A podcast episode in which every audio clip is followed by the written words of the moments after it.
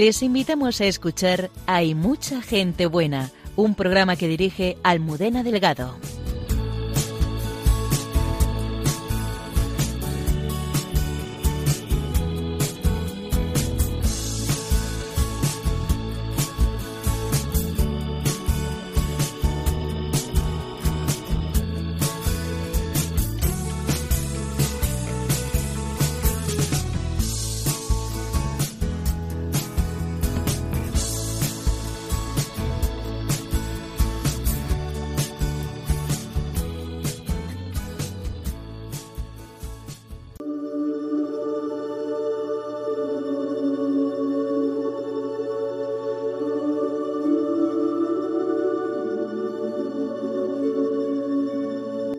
Quindi Carlo era veramente un ragazzo di preghiera.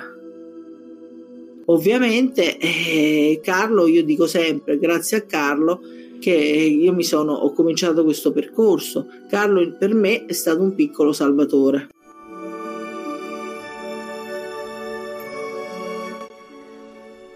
Un muchacho de oración, mi pequeño Salvador. Así habla Antonia Salzano de su hijo Carlo Acutis, fallecido a los 15 años de edad y que en unas horas será proclamado beato en Asís. Hoy Antonia estará con nosotros para conocer a través de sus recuerdos la vida de este joven italiano que muchas cosas era como todos los chicos de su edad, pero le hacía diferente su pasión por Jesús y estar enamorado de la Eucaristía. Carlo Acutis convirtió sus prodigiosas capacidades para la informática en una poderosa herramienta para la evangelización realizando una exposición sobre los milagros eucarísticos que ha recorrido el mundo. Amigo de los pobres a los que socorría con su sonrisa, solo 14 años después de su muerte su fama de santidad se ha extendido de tal manera que la Iglesia nos lo propone como ejemplo de santidad para nuestros días. El padre Alberto Rollo, consultor en la Congregación para la Causa de los Santos, nos desvela los detalles de este proceso de beatificación y el impresionante milagro que ha llevado a Carlo a los altares. Nos acompaña también Olga Domínguez, tiene cuatro hijas y considera como su quinto hijo a Carlo, que le ha cambiado la vida y hoy es una de las grandes divulgadoras de su vida y lleva la exposición sobre los milagros eucarísticos por toda España. Profundizamos en el episodio conmovedor de la mujer que tenía flujos de sangre de la mano de la arqueóloga y biblista Cayetana Jairi Johnson en Jesús en su tierra. Dios nos hace guiños y nos los descubre el padre Miguel Márquez con su mirada que sabe mirar más allá de las apariencias. Nuestras ideas, nuestras medidas van siendo convertidas por la fe en Jesucristo por su Evangelio. La vida de San Juan 23 nos ayudan a descubrirlo en el precioso diálogo que mantiene la hermana Carmen y José Manuel en Entre tú y yo. Saludamos a Antonio Escribano en el control y a Lola Redondo en las redes sociales. Comenzamos.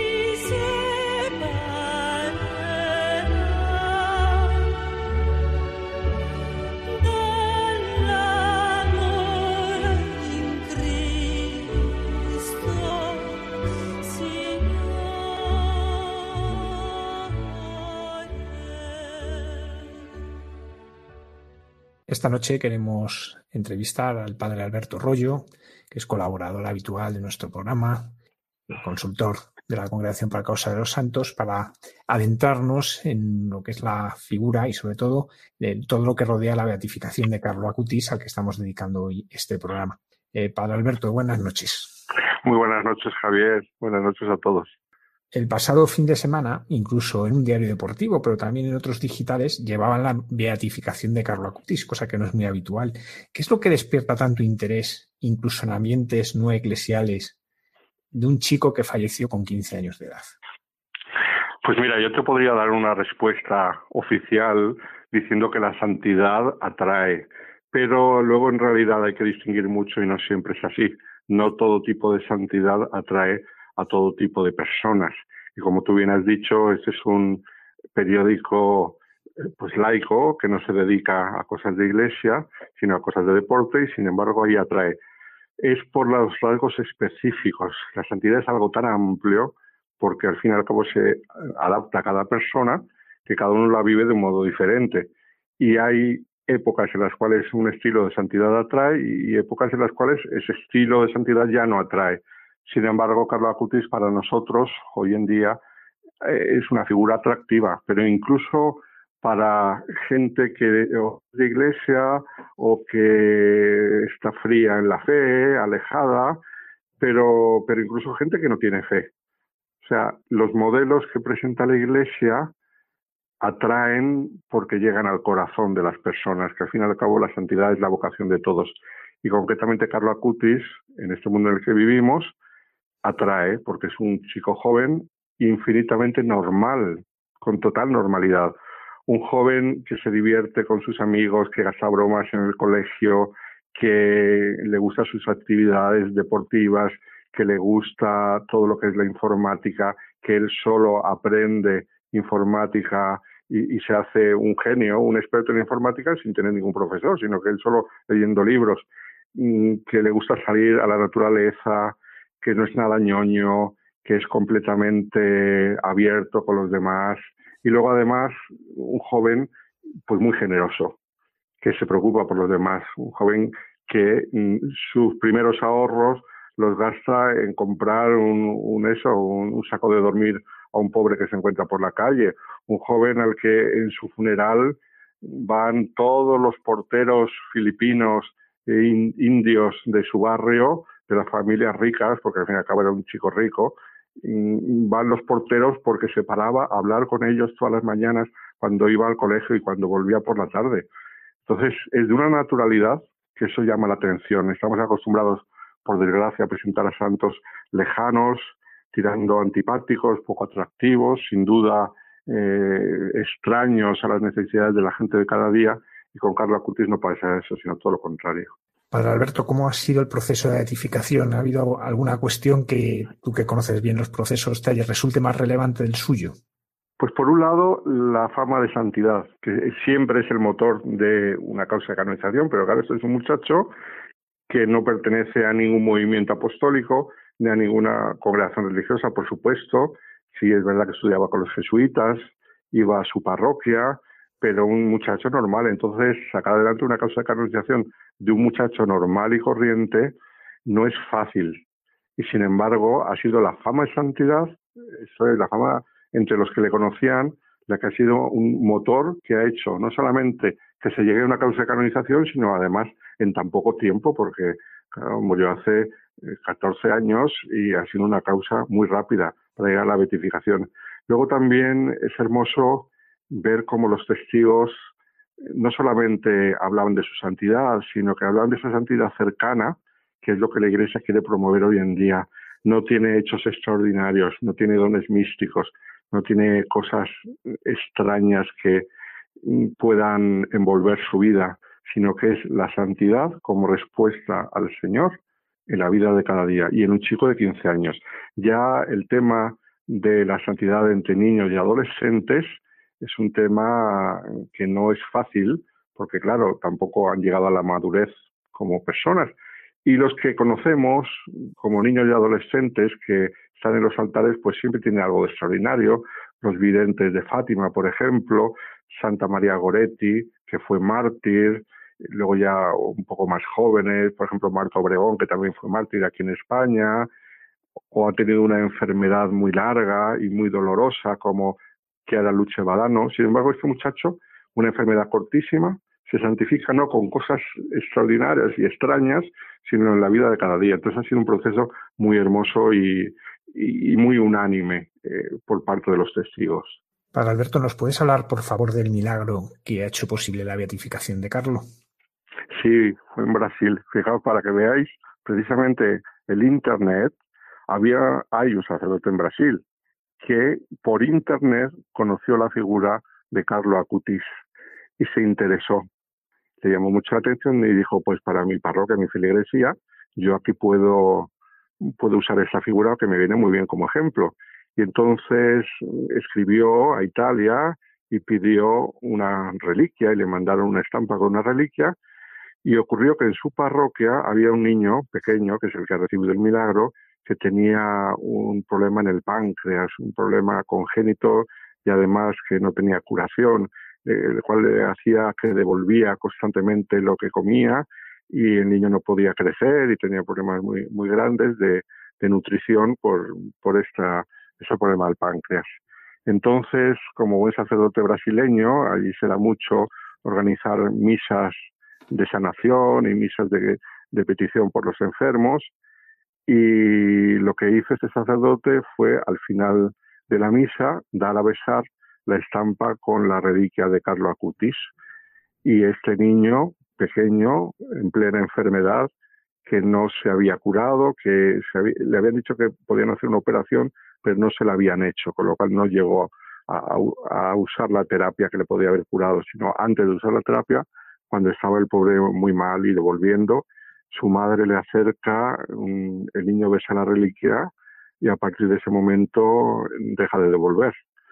Y les llama mucho la atención a los médicos que, ha pasado, que los síntomas le desaparecen y descubren que su páncreas se ha, se ha arreglado, se ha curado el páncreas, que una enfermedad incurable sin la operación que le tenían que hacer. Y ese fue el milagro. Y gracias, curiosamente, a lo que encontró un sacerdote en Internet, que en Internet podemos encontrar cosas muy buenas y cosas muy malas, pero esto fue un instrumento para la salvación y la curación de este niño. Sabemos que ha habido muchas personas que se han convertido pues, ante el testimonio de la vida de Carlos, de su muerte. ¿A ti hay alguna de esas conversiones que has conocido que te ha tocado especialmente, que te ha llamado la atención? Bueno, a nivel cercano tengo que decir que en nuestra parroquia tuvimos en el tiempo de Adviento, todo el mes de diciembre y concluimos con Navidad, la exposición de los milagros eucarísticos y ha hecho muchísimo bien. Mucha gente que se ha acercado a la Eucaristía, más todavía y sobre todo a la adoración eucarística después de esta exposición. Porque, claro, la adoración eucarística, pues siempre una asignatura pendiente en las parroquias en las cuales nos ha fomentado mucho y, sin embargo, esta exposición para nosotros ha sido un acercarse, mucha gente lejana a la adoración, acercarse a ella. Pero a mí me llama mucho la atención en la vida, como ya lo sabréis porque os lo habrán contado, salen las biografías, en la vida de Carlo Acutis, el, criado, vamos, el, el, hombre que trabaja en su casa, eh, el hombre de la limpieza, este hombre de la India, hindú, que le llama la atención cómo Carlo, a un determinado punto de su vida, cuando empieza a ir a misa todos los días, empezó a ir a misa con 12 años, empezó a ser catequista con 11 años, y esto le llevó poco a poco a frecuentar la misa, empezó a ir a misa con, 11, con 12 años. A partir de ese momento él va cambiando. Entonces él se levanta unos minutos antes por las mañanas para limpiar su habitación y dejarla ordenada, dejarla en perfecto estado para no darle trabajo a este hombre de la limpieza de la India. Y este hombre se queda tan impresionado como un niño rico, acostumbrado a los niños ricos de su país y tal, pues como un niño rico puede tener esos detalles con él, que es el hombre de la limpieza. Y esto hace que poco a poco se vaya acercando al cristianismo hasta convertirse, bautizarse. A mí me parece impresionante este testimonio de la misma vida de Carlos. En estos días han divulgado las imágenes del cuerpo de Carlos, de, Carlos, e incluso ha habido pues, su polémica sobre si hay corrupción, no la hay. Pero antes de entrar no, no la hay, no la hay, no. Antes de entrar en eso, me gustaría que, nos expliques, Alberto, por favor, por qué, primero, por qué se exhuma el cadáver y si es lo habitual en una beatificación y luego el, sentido que ha tenido esta polémica. Sí, pues mira, lo dicen las normas de las causas de los santos que hay que reconocer el cadáver para ver cómo está, para ver cómo se mantiene y luego también se aprovecha normalmente esa circunstancia para cambiarlo a una tumba mejor, como ha sido el caso de Carlo Acutis o el caso del Padre Pío, suele ser. Eh, Carlo fue enterrado en un cementerio civil allí en Asís y luego con los años pasó pues lo que llamamos Santa María la Mayor, la iglesia del, del despojo, llamada así, de San Francisco de Asís. O sea que realmente su, su cuerpo ya había sido trasladado. Pero en muchas ocasiones esto que dicen las normas, que el cuerpo tiene que ser reconocido para ver cómo está, a ver en qué circunstancias se conserva. No es necesaria ni muchísimo menos la incorrupción, como ahora veremos, pero también es curioso a ver si, si, está incorrupto o no. Luego también, pues fíjate, ha habido casos, hubo un caso en la historia que cuando abrieron el ataúd se dieron cuenta que había sido enterrado vivo, por el modo como estaba, o sea, algún proceso de canonización hubo que pararlo porque estas cosas antiguamente, cuando había mm. eh, la catalepsia y todas estas cosas que parecía que estaba muerto y no estaba muerto, pues hubo casos de los cuales resulta que estaba vivo y le habían enterrado así. Entonces, pues, ante la duda si se desesperó en el último momento o no. Por lo tanto, las normas piden que se abra. En el caso de Carla Cutis, ¿cuál es la cuestión? Pues que no estaba incorrupto, eso lo ha dicho el obispo, pero estaba muy bien conservado. Se conservan todos los, todas las articulaciones y toda la estructura del cuerpo. Lo más dañado que estaba era sin duda la cara y las manos. Y ahí es donde han puesto una máscara de silicona. Entonces, ¿cuál es la polémica? Porque la gente se cree que está incorrupto y que está como se ve, pero eso es imposible. ¿Cómo va a estar un cadáver de 14 años mm, como se ve en las fotografías y en los vídeos? Eso es imposible con una frescura, no, no, eso es una máscara de silicona que le han puesto, lo cual no quita para que el cuerpo estuviese bien conservado. La beatificación se va a realizar en unas horas en Asís. ¿Por qué se realiza allí? Porque él es un chico que nace en Londres, vive en Milán, muere en Monza. ¿Y por qué es el, el hecho de que le entierren en Asís? Pues aquí está la cosa. La versión oficial es que él quiso ser enterrado en Asís. Él desde luego dijo que era su lugar favorito, que le gustaba, le hubiese gustado vivir y morir en Asís, pero él realmente no pidió ser enterrado ahí. Yo he hablado con la postuladora que la conocí en Roma y me dijo que realmente él le gustaba mucho Asís y la madre de Carlo, pues siguiendo este deseo genérico de su hijo, decidió que le enterrasen en Asís. Y al estar enterrado en Asís, pues aunque él falleció en, la archidiócesis de Milán, pidieron que se cambiase la competencia de la causa para hacerla allí en Asís. Y eso es por lo que va a ser beatificado allí. Repito, sigue un deseo genérico. Luego ya eh, dicen en Internet y tal que el pidió ser enterrado ahí. La cosa no está demasiado clara, pero sin duda que le tenía un grandísimo cariño a Asís y por eso es por lo que está enterrado y se va a hacer allí la beatificación. Se empieza a hablar de Carlo como patrono de los cibernautas, como patrono de Internet. Eh, ¿Quién declara un patronazgo de este tipo y, qué significa? Pues lo declara el Santo Padre y de hecho se lo han dicho al Papa y el Papa ha dicho que no ve ningún inconveniente. Yo creo que eso tiene que haber una petición formal a la Congregación de las Causas de los Santos o incluso a la Congregación del Culto Divino y, tiene que haber una respuesta oficial, pero al Papa se lo han comentado y él ha dicho que no tiene inconveniente, que sería una figura muy hermosa, sobre todo muy actual, porque fíjate, la patrona de la televisión es nada menos que Santa Clara de Asís, pero claro que vivió en el siglo XIII cuando no había televisión ni nada, pero por un fenómeno místico que vio a distancia la, el entierro de Francisco de Asís se la declaró patrona de la televisión, pero claro, es un patronado que hoy en día pues no le dice nada a casi nadie. Sin embargo, el patronazgo de Carlo Acutis sobre el Internet, pues sí que podría decir mucho. El patronazgo es pues pedir que las actividades humanas vengan protegidas por la intercesión de algún santo que, por decirlo así, ante el Señor se cuide especialmente de esa actividad humana. En el fondo es pedir la bendición de Dios a través de los santos.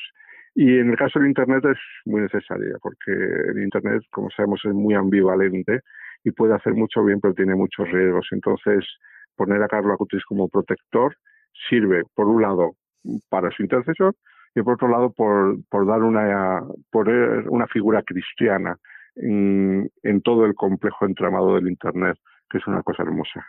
Muchísimas gracias, Alberto, por estar esta noche con nosotros para ayudarnos a conocer mejor la beatificación que tiene lugar dentro de unas horas y muchísimas gracias por tu sección Santos de Andar por Casa, que tanto bien hace. Recordamos que en el pasado programa hiciste la semblanza de Carlo Acutis para todos aquellos que quieran escucharlo en el podcast. Muchísimas gracias, Alberto. Muchas gracias a vosotros. Hoy no hay semblanza de santo, volveremos la semana que viene, pero es una alegría siempre poderos ayudar. Muchas gracias.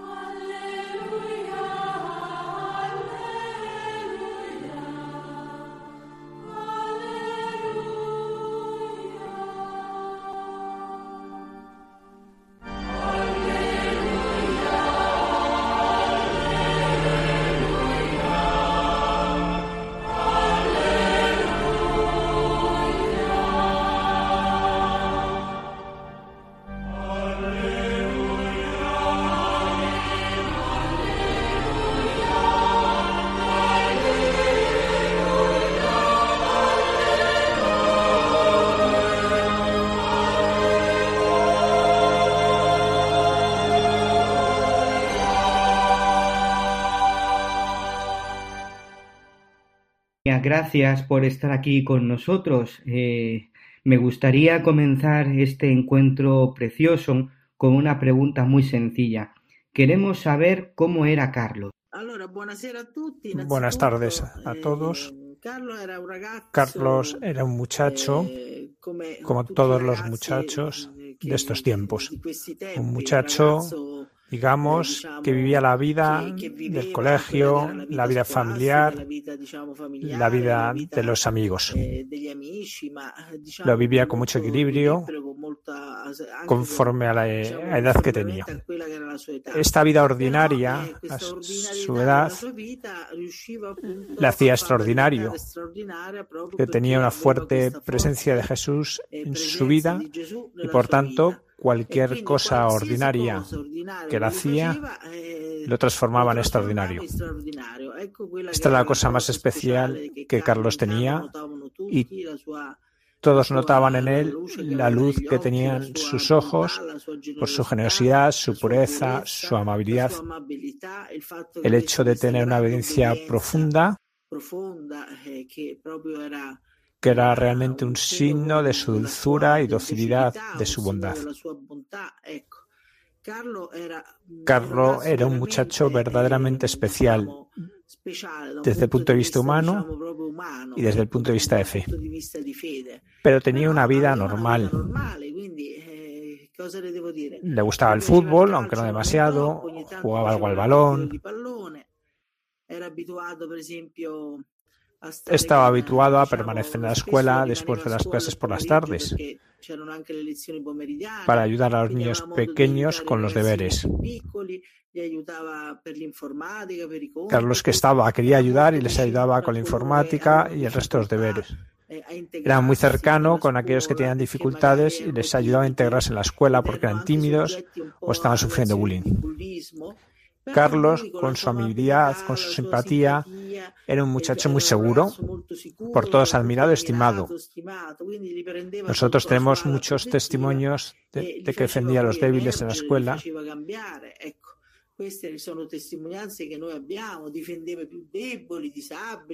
Tenía mucha cercanía a los pueblos que tenían defectos, a los que tenían problemas.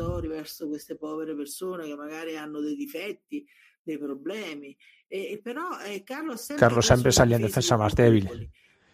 Era muy sencillo. Por ejemplo, si, yo quería comprarle dos pares de zapatillas, él me decía que solo uno, porque quería dar el dinero a los pobres.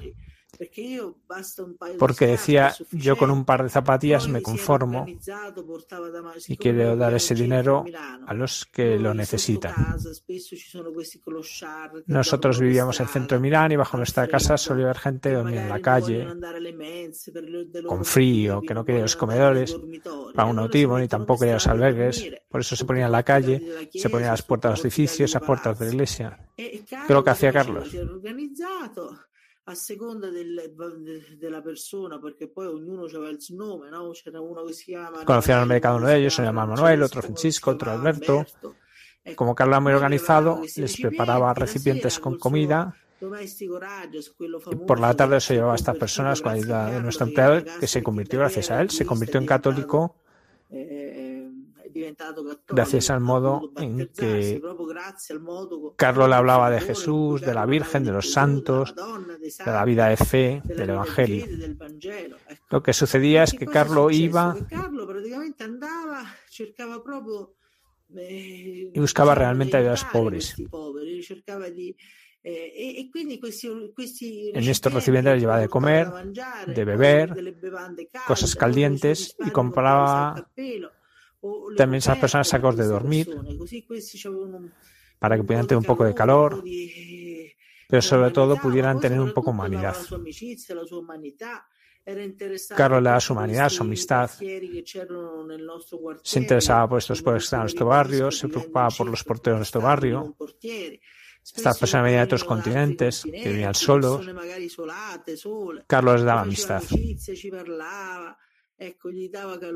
Para Carlo cada persona un mundo, cada persona era especial. Por tanto, cuando él miraba a estas personas, se interesaba verdaderamente por ellas.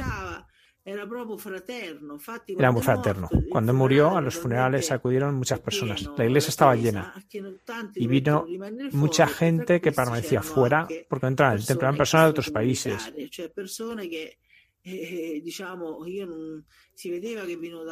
De otros países, de otros continentes, incluso, incluso venían con turbantes. Todos eran amigos de Carlos, porque él hacía amistad con todos. Un muchacho amable que quería. Él también le quería mucho. No obstante, no todos compartían su fe, pero lo estimaban, lo admiraban, porque él tenía una forma de ser que no creaba indisposición. También su gran fe, su gran devoción.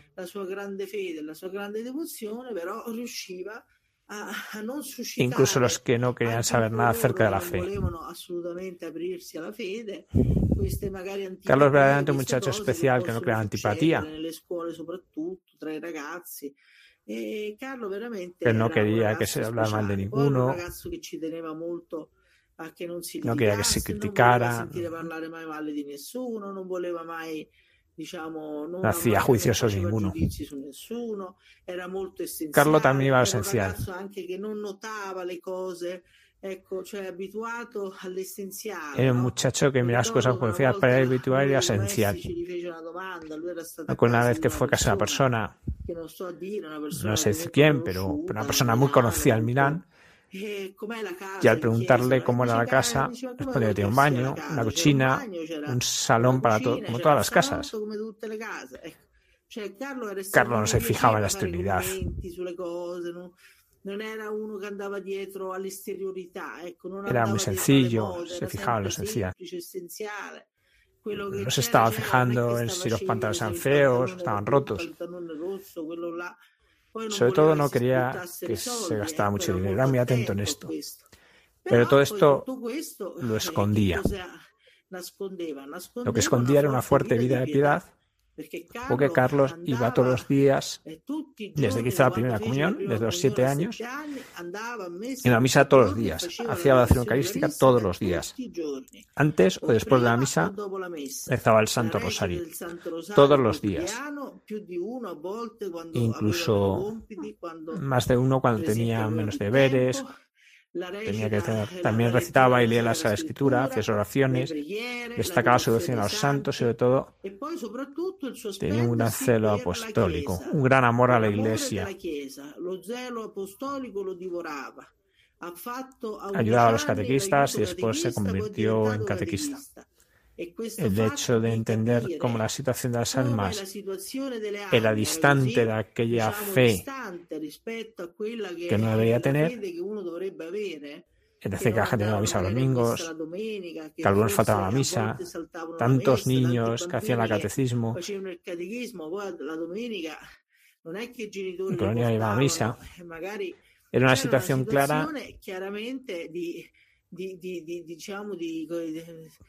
que no era conforme al hecho de ser cristiano. No había una realidad de fe, de una fe verdaderamente vivida. Esto le llevó a hacer la exposición de los milagros eucarísticos. Es una muestra que ha ido por todo el mundo, tocado todos los continentes. Solo en Estados Unidos están 10.000 parroquias, también en España. En esta muestra ha recogido Carlos los principales milagros eucarísticos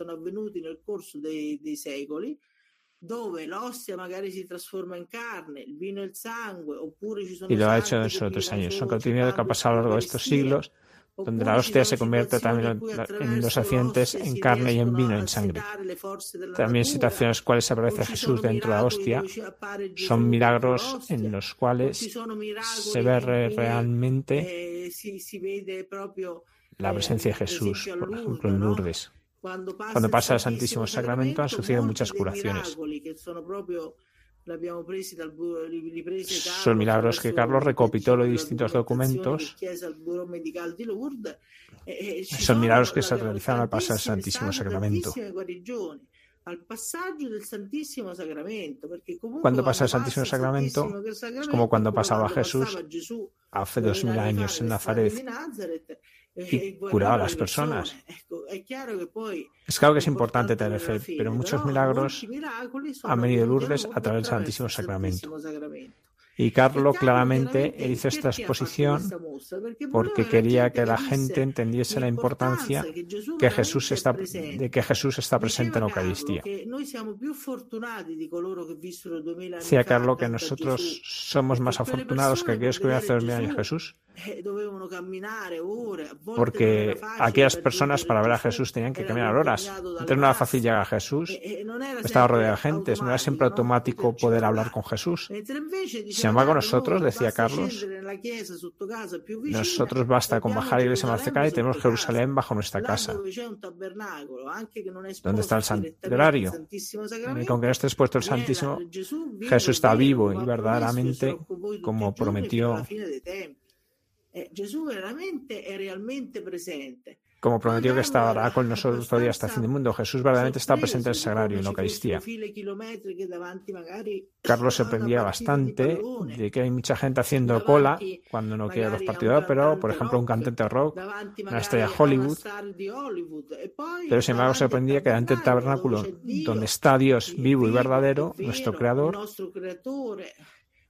aquel que debemos poner el centro de nuestra vida, normalmente no había nadie. Y Carlos estaba convencido profundamente de que esto significa que evidentemente la gente no tiene fe, porque si no las iglesias, decía Carlos, estarían totalmente abarrotadas. Habría tantos niños que no se consiguen entrar, porque si verdaderamente la gente fuera consciente de que ahí está Jesús presente, querría estar junto al sagrario. Carlos también decía que cómo se puede pensar que uno va a la misa todos los días, que no haga la adoración, al saber que está presente ahí. Y que realmente eso quiere decir que uno tiene que cambiar la vida porque o se cree o no se cree. Y si no se cree, no se puede fingir la vida. Carlo vivía verdaderamente su vida con la conciencia de que Cristo está presente continuamente, que está cerca de nosotros, junto a nosotros.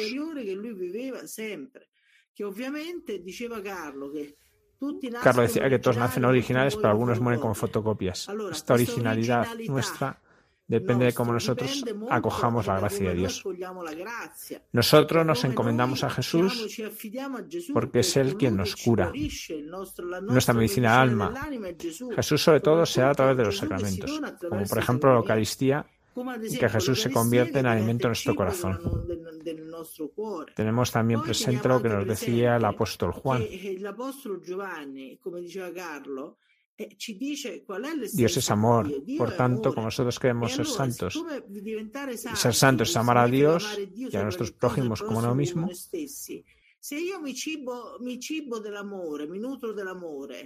El alimento del amor es la Eucaristía, y que se nos da Jesús en cuerpo y sangre, alma y divinidad. Eh, eh, Por tanto, es amor, y se nos da como comida la Eucaristía, que nos transfigura en esta tierra y nos convierte en aquello que en la mente de Dios ya somos potencialmente, aquello que Dios quiere decir para mí.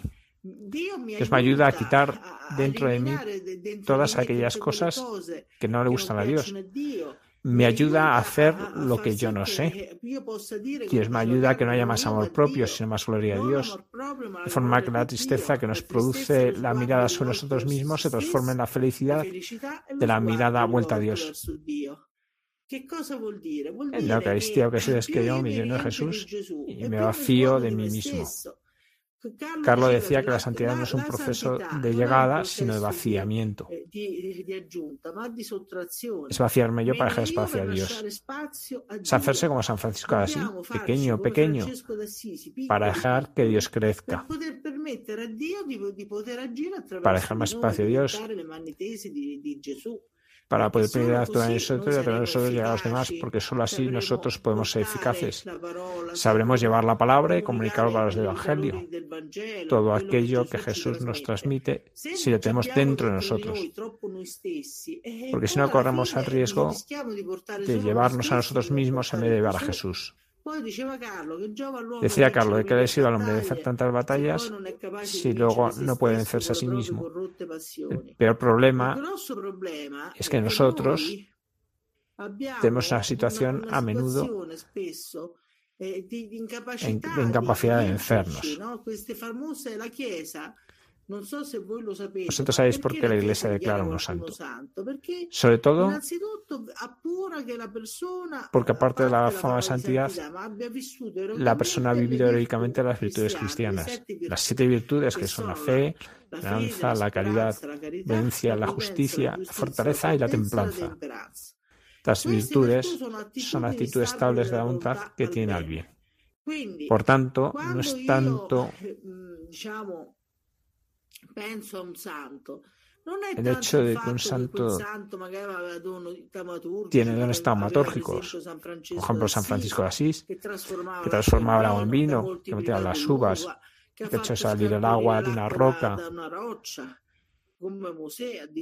como Moisés o santos como la Madre Esperanza, que ha sido beatificada hace poco. Algo multiplicaba la pasta, multiplicaba el aceite, otros milagros grandes, o como el Padre Pío con el don de la educación, que tenía el don de discernimiento de espíritu, estigmas, las visiones.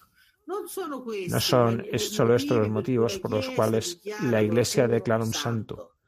Lo que cuenta principalmente es haber vivido heroicamente las siete virtudes cristianas. Si hiciese tantos milagros que no pero no tuviera estas virtudes, la Iglesia no haría nunca un proceso de canonización.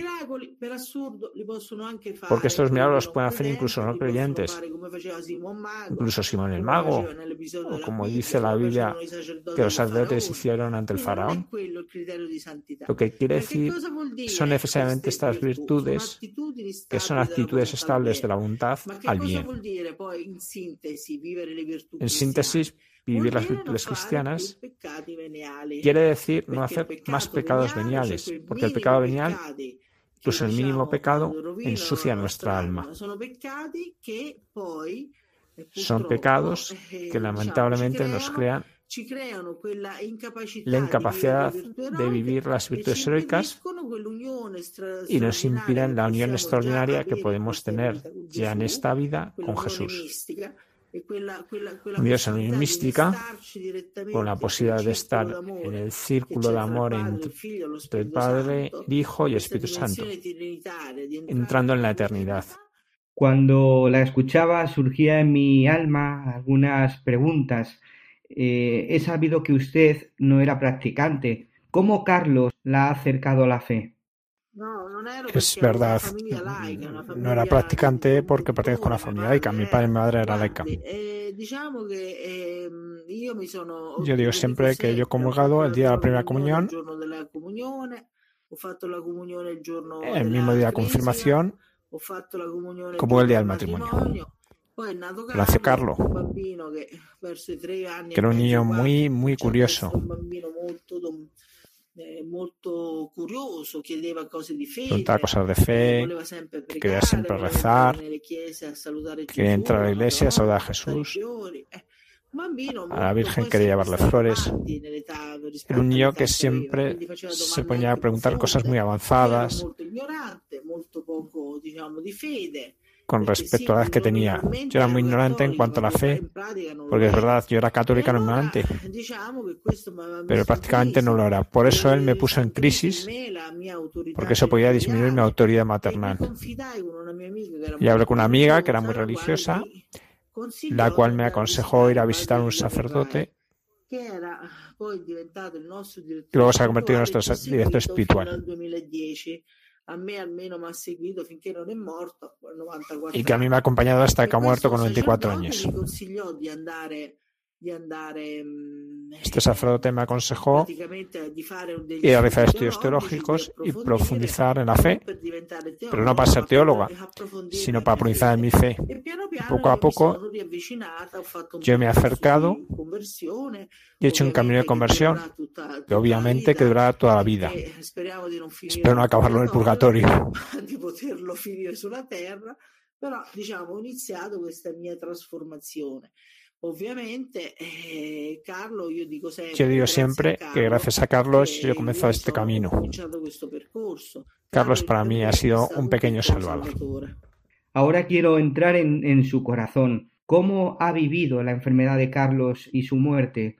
Porque esto siempre es una prueba de fe. Ciertamente no ha sido fácil. Este momento siempre es una prueba de fe Ahora digamos que ciertamente es un paso del Señor que me ha preparado cuando Carlos, cuando Carlos estaba mal. Yo sentía dentro de mí como si fuera una voz que me decía, que me hablaba, no era una corrupción, una cosa más fuerte que decía, el Señor me lo ha dado, el Señor me lo ha quitado, sea bendito el nombre del Señor que son lo que dicen las palabras del libro de Job. Yo lo he entendido así y lo he aceptado. Yo lo he aceptado sabiendo que la muerte no es el final del camino, sino el inicio de la nueva vida. Yo estaba convencida de que su muerte me ha dado signos y continúa dándomelos. Los he visto tantas gracias concedido a otros, a tantas personas acerca de la fe, tanta gente está enferma y se ha curado, tantas personas que han descubierto la fe porque no la tenían. Digamos que los frutos seguramente son muchísimos, son abundantes y esto es un motivo de consuelo para mí, porque obviamente es un gran impacto. La muerte pues es una cosa mala, porque era mi hijo único. Luego tenía otros hijos años después, que Carlos me lo anunció.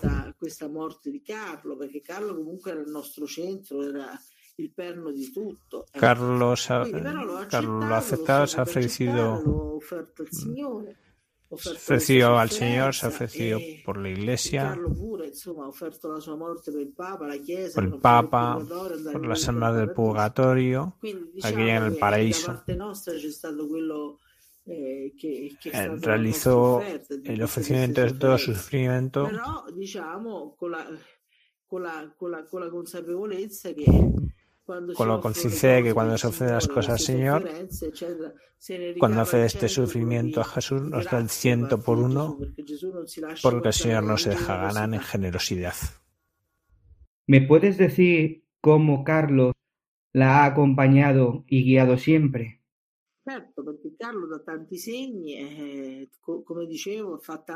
Es cierto, porque Carlos me da tantos signos, así tantas curaciones. Eh, diciamo, me lo dijo antes de morir. Que no me preocupase, que me daría muchos signos, que se haría sentir, y así lo ha hecho. Yo he soñado que me decía que tenía dos hijos, que no me preocupase, me ha dicho que sería beato y después santo. Y en este momento se está verificando con esta beatificación. Me ha mostrado muchos signos. Pero ante estos signos, es signos espirituales, gente que vuelve a la fe, que encuentra fe, que va a misa cuando no iba, personas que se acercan a Dios incluso por primera vez. Son muchas las gracias, grandes gracias, importantes gracias espirituales que son aquellas por las cuales merecemos el paraíso. el mayor de los milagros puede ser este, ¿verdad? El cambio de vida, el cambio del corazón. Cierto, yo digo que el mayor milagro que Carlo ha hecho ha sido precisamente este. Cambio de vida, cambio de corazón. Estos milagros espirituales son los más bellos, según yo, que tienen muchos milagros desde el punto de vista físico. Por ejemplo, gente que tiene tumores, que ha empezado a rezar con una riqueza Carlos, ya desapareció instantáneamente el tumor. O personas que les ha dejado el corazón de latir durante cinco minutos y después vuelve a latir sin dejar daños cerebrales. Gracias a la oración de Carlos, otras personas han curado de la piel sin medicinas. Son muchas personas curadas. Son tantos milagros. Pero digamos, estos son hechos recibidos como gracia. La cosa más importante, la gente vuelve a tener fe al reencontrar la fe, el amor a Jesús, que vuelven a poner en el centro de la vida a Cristo. Y esta es una de las gracias más importantes. ¿Has pensado alguna vez, eh, has podido imaginar que Carlos sería santo? Mira, yo lo he pensado porque Carlos ya en la vida hacía milagros con la oración. Tenía muchas gracias para personas lejanas, personas enfermas. Carlos lo hacía con su oración. Por eso yo he pensado que algún día podía ser santo. Pensaba que también podría haber sido sacerdote, sinceramente. El año antes de morirse dijo que si por hubiera sido, hubiera sido sacerdote. Él se lo había dicho a su abuela. También en su mente pensaba esto de abrazar el sacerdocio. Puede decir que yo pensaba, como los publicanos, que pensaban que Jesús permanecería como rey sobre la tierra. Pero sin embargo, esta espiritualidad de Carlo, este gran talento, esta espiritualidad suya, no lo iba a usar en la tierra, sino que el Señor la lleva al cielo y ahora está derramando tanta gracia y tantos milagros, tanta ayuda a tantas personas, que verdaderamente esto es importante. Es una cosa muy importante. ¿Ha visto a Carlos rezar delante de Jesús Eucaristía?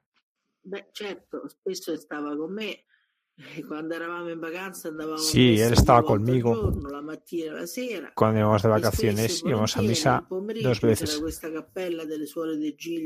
A la misa por la mañana y por la tarde. Yo venía de la capilla se ponía de rodillas delante del sagrario, de la tumba de San Francisco.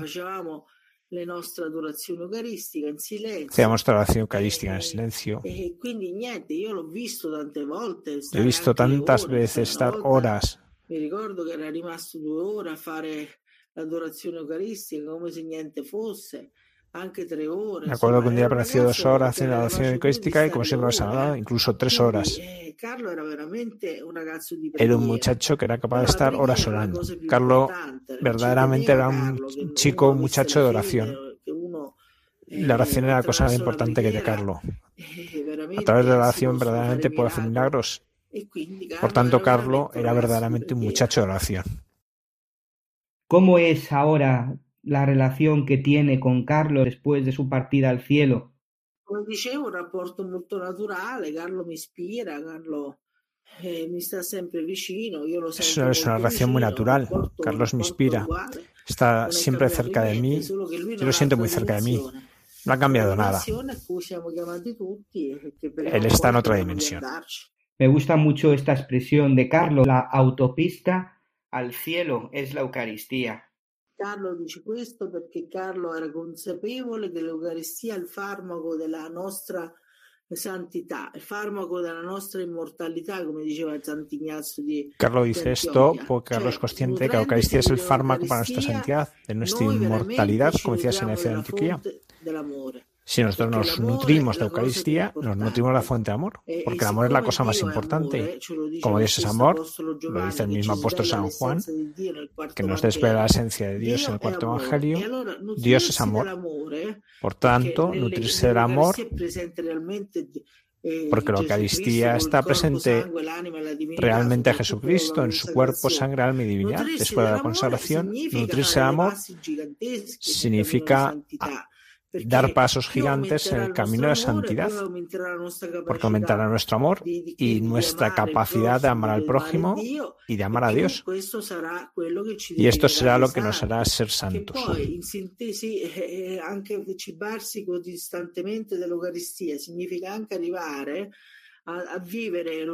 La Eucaristía nos lleva a vivir las virtudes cristianas, que son aquellas por las cuales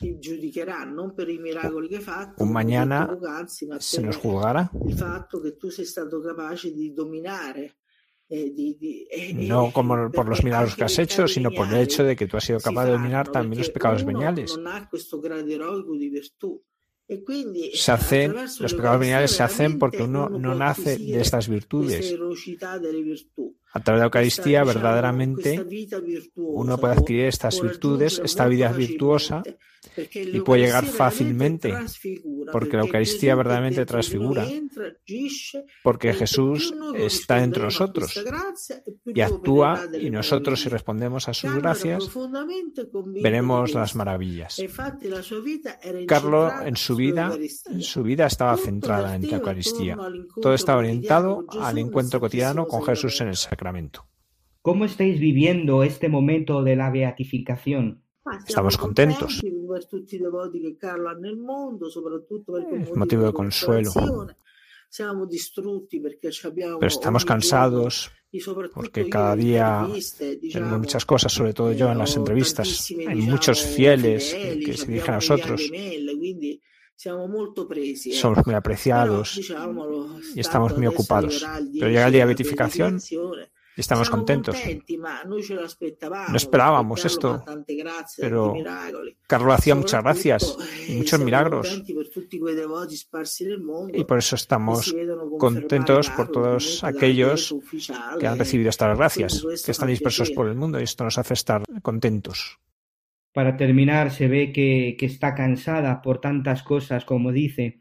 Después de esta beatificación, ¿qué? ¿Qué sucederá? ¿Queréis continuar este camino que Carlos ha comenzado? Seguiremos esta canonización y podemos descansar, tomarnos unas vacaciones. Cierto, ahora estamos llevando adelante muchas cosas, las exposiciones, la espiritualidad de Carlos, los dibujos animados en internet. Soprattutto la mostra sui miracoli eucaristici, perché también se ha hecho un DVD en el Vaticano, se llama Signo, el milagro, que muestra la exposición de Carlo y que sabe de los últimos milagros, los milagros más recientes, uno de 2006, en que la hostia se transforma en carne, eh, que es una parte del corazón. También en 2008 y en 2013, donde sucede lo mismo, que la hostia se transforma en carne y, es, y es una, un tejido del corazón. También se habla del milagro de anciano, el de Buenos Aires, cuando el Papa era cardenal en aquel tiempo, que sucede lo mismo. Todos estos milagros son iguales que los del anciano, que fueron analizados por la Organización Mundial de la Salud en que hay una transformación en carne, en sangre. Pero es importante entender que el Señor nos está citando signos en el tercer misterio, donde se hace ver que el pan y en el vino consagrado verdaderamente está presente Cristo con su cuerpo, con su sangre, alma y divinidad. Y como Cristo es el Señor, nos hace ver su corazón porque la carne resulta ser la parte del miocardio, es su corazón. Porque sabemos que Jesús es amor y que en la Eucaristía está contenida la fuente del amor en que, que Jesús se nos da en persona. Nos muestra su corazón, porque su corazón es el órgano que simboliza la totalidad de la persona. Eh, en amor, el lugar donde se toma decisiones más profundas las personas. El hecho es que el Señor nos muestra el corazón, por ejemplo, en la aparición de Santa, Santa Margarita María de la Coque, il fatto che il Signore ci mostra quel cuore, un po' per riprendere quell'apparizione che c'è stata los sacramentos, los sacramentos surgen de la muerte en cruz de Jesús, por tanto los sacramentos han sido la fuerza de Carlos, digamos que han sido el motivo de santificación de Carlo, sobre todo la Eucaristía. Por tanto, la misericordia de Dios. ¿Cuál es la misericordia? Cuando hablamos de misericordia, de la misericordia, de la divina misericordia, no es otra que el hecho de que Jesús nos da los sacramentos a través de su sacrificio sobre la cruz y se actualiza cada misa que viene celebrada. Y estos sacramentos son nuestra salvación. Porque a través de los sacramentos el Señor mira y nos, ayuda a, llevar el camino de la vida. Un camino que está en salida y nos ayuda a llegar a la meta, que es el cielo para cada uno de nosotros. Y que Jesús ha preparado para nosotros un puesto para cada uno de nosotros. Son muchos, muchos son los llamados, pero antes muy pocos son los que siguen el camino que el Señor ha preparado en los sacramentos. Los sacramentos son una fuerte importante, así que Así que no paramos la vida en el camino de nuestra vida, que es lo más importante. Carlos hace entender que a través de una vida espiritual, la espiritualidad de una santidad ordinaria, porque la vida de Carlos es una vida ordinaria y que todos los cristianos pueden y somos llamados a ser santos. Todos somos llamados a ser originales. Lamentablemente muchos son fotocopias.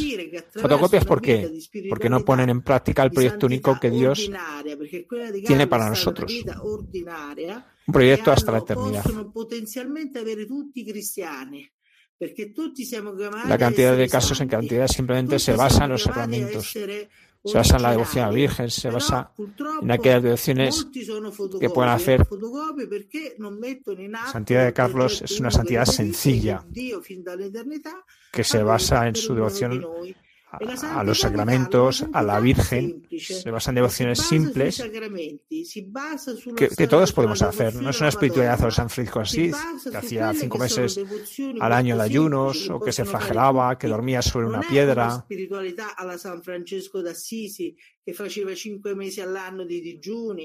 O la de otros santos que han hecho viajes increíbles. No, la santidad de Carlos es una santidad ordinaria. es una santidad que del ordinario va a lo extraordinario, se hace extraordinaria. La santidad es una santidad Es una santidad vivida plenamente en la iglesia. Es una santidad extraordinaria. Pero es, es un pequeño camino. El pequeño camino de Carlos es como el de Santa Teresa de ¿sí? Y es un signo que Jesús nos da para estos tiempos. Y para tener presente que lo importante de los milagros eucarísticos es que la gente conozca la importancia de la Eucaristía. Las iglesias están vacías eh, eh, la gente no, no va a misa, no se confiesa, la gente no entiende los sacramentos, que son los sacramentos. Y son importantísimos, también los los enfermos, porque nosotros somos enfermos. Todos nosotros somos fundamentalmente enfermos, no estamos sanos, somos enfermos, porque tenemos la herida del pecado original, aunque hemos recibido el bautismo. Pero estamos inclinados al mal y debemos combatirlo. Decía Carlos que el hombre tiene que vencer miles de batallas, pero se tiene que vencer a sí mismo. La corrupción del pecado no nos deja luchar. La fuerza para el combate nos la dan los sacramentos. Però siamo inclinati al male, quindi dobbiamo combattere, no? Carlos nos puede ayudar a entender, puede ayudar a la gente que en la hostia, que en el pan, en el vino consagrado está verdaderamente, realmente la presencia de Cristo, que con su amor nos va a ayudar a ser santos. Esto quiere hacer Jesús con nosotros. Tenemos necesidad de su ayuda, de la ayuda de Jesús porque nosotros no podemos. Querría concluir diciendo que Carlos decía que todos somos llamados a ser discípulos predilectos como San Juan. El hecho de que Juan en la última cena pusiera su cabeza en el pecho de Jesús es un signo eucarístico, porque el pecho es la sede del corazón. El corazón sabemos que es la Eucaristía, como hemos dicho, ya que el gesto es una prefiguración de todos los hombres y de todos los tiempos. Los hombres tienen que ser amigos de Jesús, discípulos predilectos, siendo almas eucarísticas. Es como el eucarístico de Anchano, de Buenos Aires, en que el cuerpo, la forma se transforma en carne, que es esa parte del corazón de Jesús.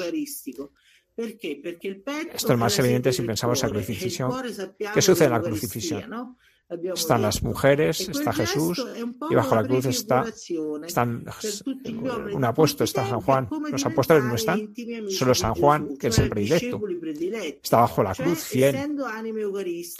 Dice Carlos que en cada misa, en cada minuto y segundo que se celebra en el mundo, se actualiza el sacrificio que sucedió hace dos mil años en la cruz. No se actualiza de forma incruenta, se actualiza de forma incruenta. Esto es cierto, porque nosotros participamos en la misa, vivimos de un modo incruente el mismo sacrificio que sucedió hace dos mil años. Decía Carlos que no podemos demostrar nuestro amor a Dios. Pues decía que participando en la misa, que es posible todos los días en la Santa Misa, como puede ser en la misma actitud que tenía puesto San Juan, estando a los pies de la cruz. Es allí en la cruz como podemos mostrarnos nosotros nuestro amor a Dios, apreciando el amor que Dios nos ha dado en los sacramentos, especialmente en la Santa Misa, incluso haciendo un esfuerzo para ir a encontrarle en el sagrario. Salario que es el gran olvidado. La mayor parte del día está vacío. No hay nadie junto a él. No hay ninguno delante de Dios. Dios habita en nosotros. Y nosotros no vamos a encontrarnos con Jesús en Eucaristía. Perdemos el tiempo en ir al cine, a la peluquería, a jugar la pelota, a ver las películas, pero no tenemos tiempo para ir a Jesús Eucaristía. Esto es un problema. Pero nosotros hacemos la pregunta de cómo es mi fe. ¿Cómo es mi fe? Porque si no, yo tendría que estar delante del sacramento, habría filas kilométricas. Porque si no, de otra manera tenemos que decir que no creemos que Dios está presente. Carlos, este mensaje de Carlos es sobre todo un mensaje de esperanza. Porque Carlos ha sido llamado el influencer de Dios por el Papa Francisco en Cristo vive, que es el final, documento final del Sino de los Jóvenes. En cada un capítulo entero al modo en el cual Carlos ha utilizado los medios de comunicación ha sabido dominarlos. Ha citado frases de Carlo, aquellos, aquella que hemos dicho de que el hombre nace original, pero se vuelve fotocopia. Carlos ha sabido utilizar estos medios de comunicación. Es, un influencer, es un profeta, porque está en una sociedad donde cada día muchos jóvenes, a través de Facebook, de las redes sociales, solamente busca un presencialismo, ser admirado. Si nos miramos a nosotros, somos infelices. Si miras a Dios, somos felices. Esto es una lógica antievangélica, porque Carlos dice, no yo, sino Dios. No el amor propio, sino el amor de Dios. no la tristeza en la mirada, en esa mirada a nosotros mismos, sino la felicidad que es la mirada hacia Dios. Carlos nos invita a hacer esto, a dejar entrar dentro de nosotros a Cristo, para que nos convirtamos en tabernáculos vivientes, sagrados vivientes de Cristo, a través de los cuales Jesús hoy actúa, a través de nuestra disponibilidad. Con Cristo nosotros nos convertimos en portadores de gracia, en anunciadores del Evangelio. Pero es necesario hacer este este descender de nosotros mismos para hacernos dóciles a la gracia del Espíritu Santo y convertirnos en instrumentos en las manos de Cristo. Esto es aquello que ha hecho Carlo y aquello que también nosotros debemos hacer. Tenemos los medios para hacerlo, tenemos las ayudas de Dios. La tristezza lo sguardo rivolto verso se stessi, la felicità lo sguardo rivolto verso Dio. Nosotros tenemos que anunciar a todos el lado positivo de la vida. Carlos decía que, la, que es una persona que muestra luz, que lleva luz, pues da luz a los demás. Nos convertimos en pequeñas luces. Hay personas que llevan luces, tantas luces que no se nota la diferencia. Carlos nos invita a que, dejemos entrar en nosotros a Cristo, que le abramos las puertas a Cristo. alla grazia eh, eh, dello Spirito Santo Jesús actúa en la Iglesia a través de nuestra disponibilidad hacia Cristo. Nosotros nos convertimos en portadores de gracia, anunciar el Evangelio, pero tenemos que hacer este decidimiento. Es hacernos dóciles a la gracia del Espíritu Santo y convertirnos en instrumentos de las manos de Cristo. Esto es lo que ha hecho. Y aquello que debemos hacer nosotros, tenemos los medios para hacerlo, tenemos las ayudas que Dios nos da. Y ese es nuestro deseo y este es el deseo que tenemos que tener nosotros. Porque nos convertimos verdaderamente en las manos de Dios para, este mundo que necesita, este mundo que necesita personas que anuncien el lado positivo de la vida. Decía Carlos que la luz es más fuerte que las tinieblas, que sea una persona que lleva luz, una pequeña luz, pero que marca la diferencia.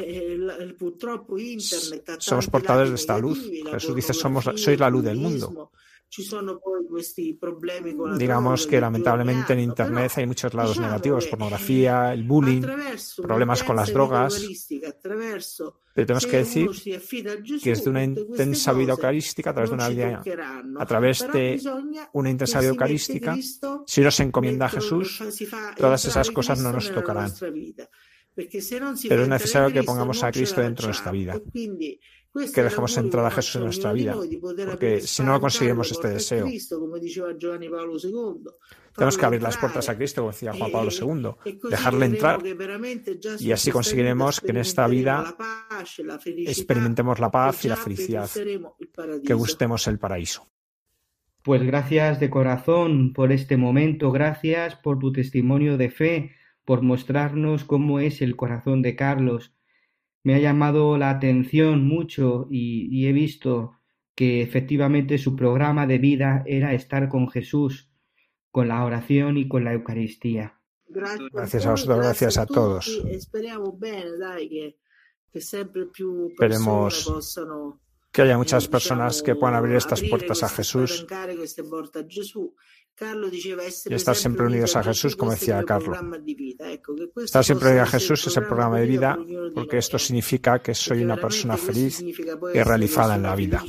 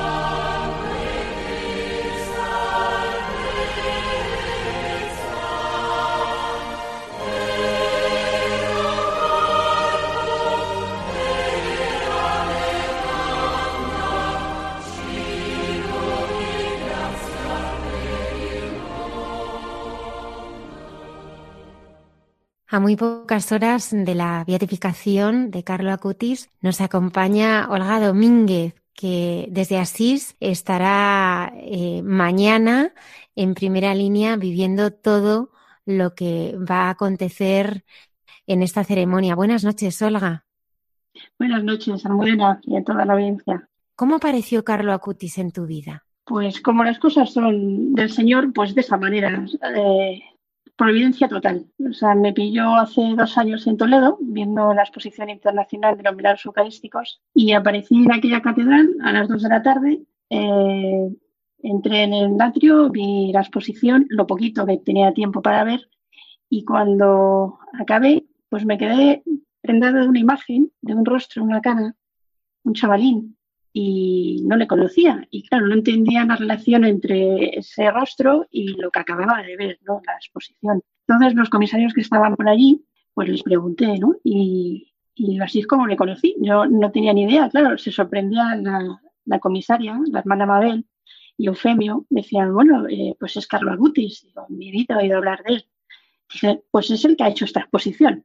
Claro, en ese momento eh, no me lo podía creer. Digo, pero si es un chavalín, digo, si es muy joven. Dice, sí, 15 años tenía. ¿Cómo que tenía? Dice, es que ha muerto. ¿Que ha muerto? Bueno, pues esa fue la primera vez que vi yo la cara de Carlos. Eh, me quedé conmocionada cuando pensé que un chaval con esa jovialidad que se veía y esa naturalidad y, juventud y, sencillez, pues era el que había recopilado todos esos paneles, ¿verdad?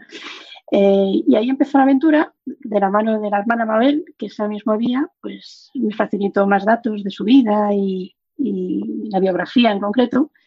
Y esa misma tarde, pues ya digamos que, tuve, bueno, pues como, como una llamada, ¿no?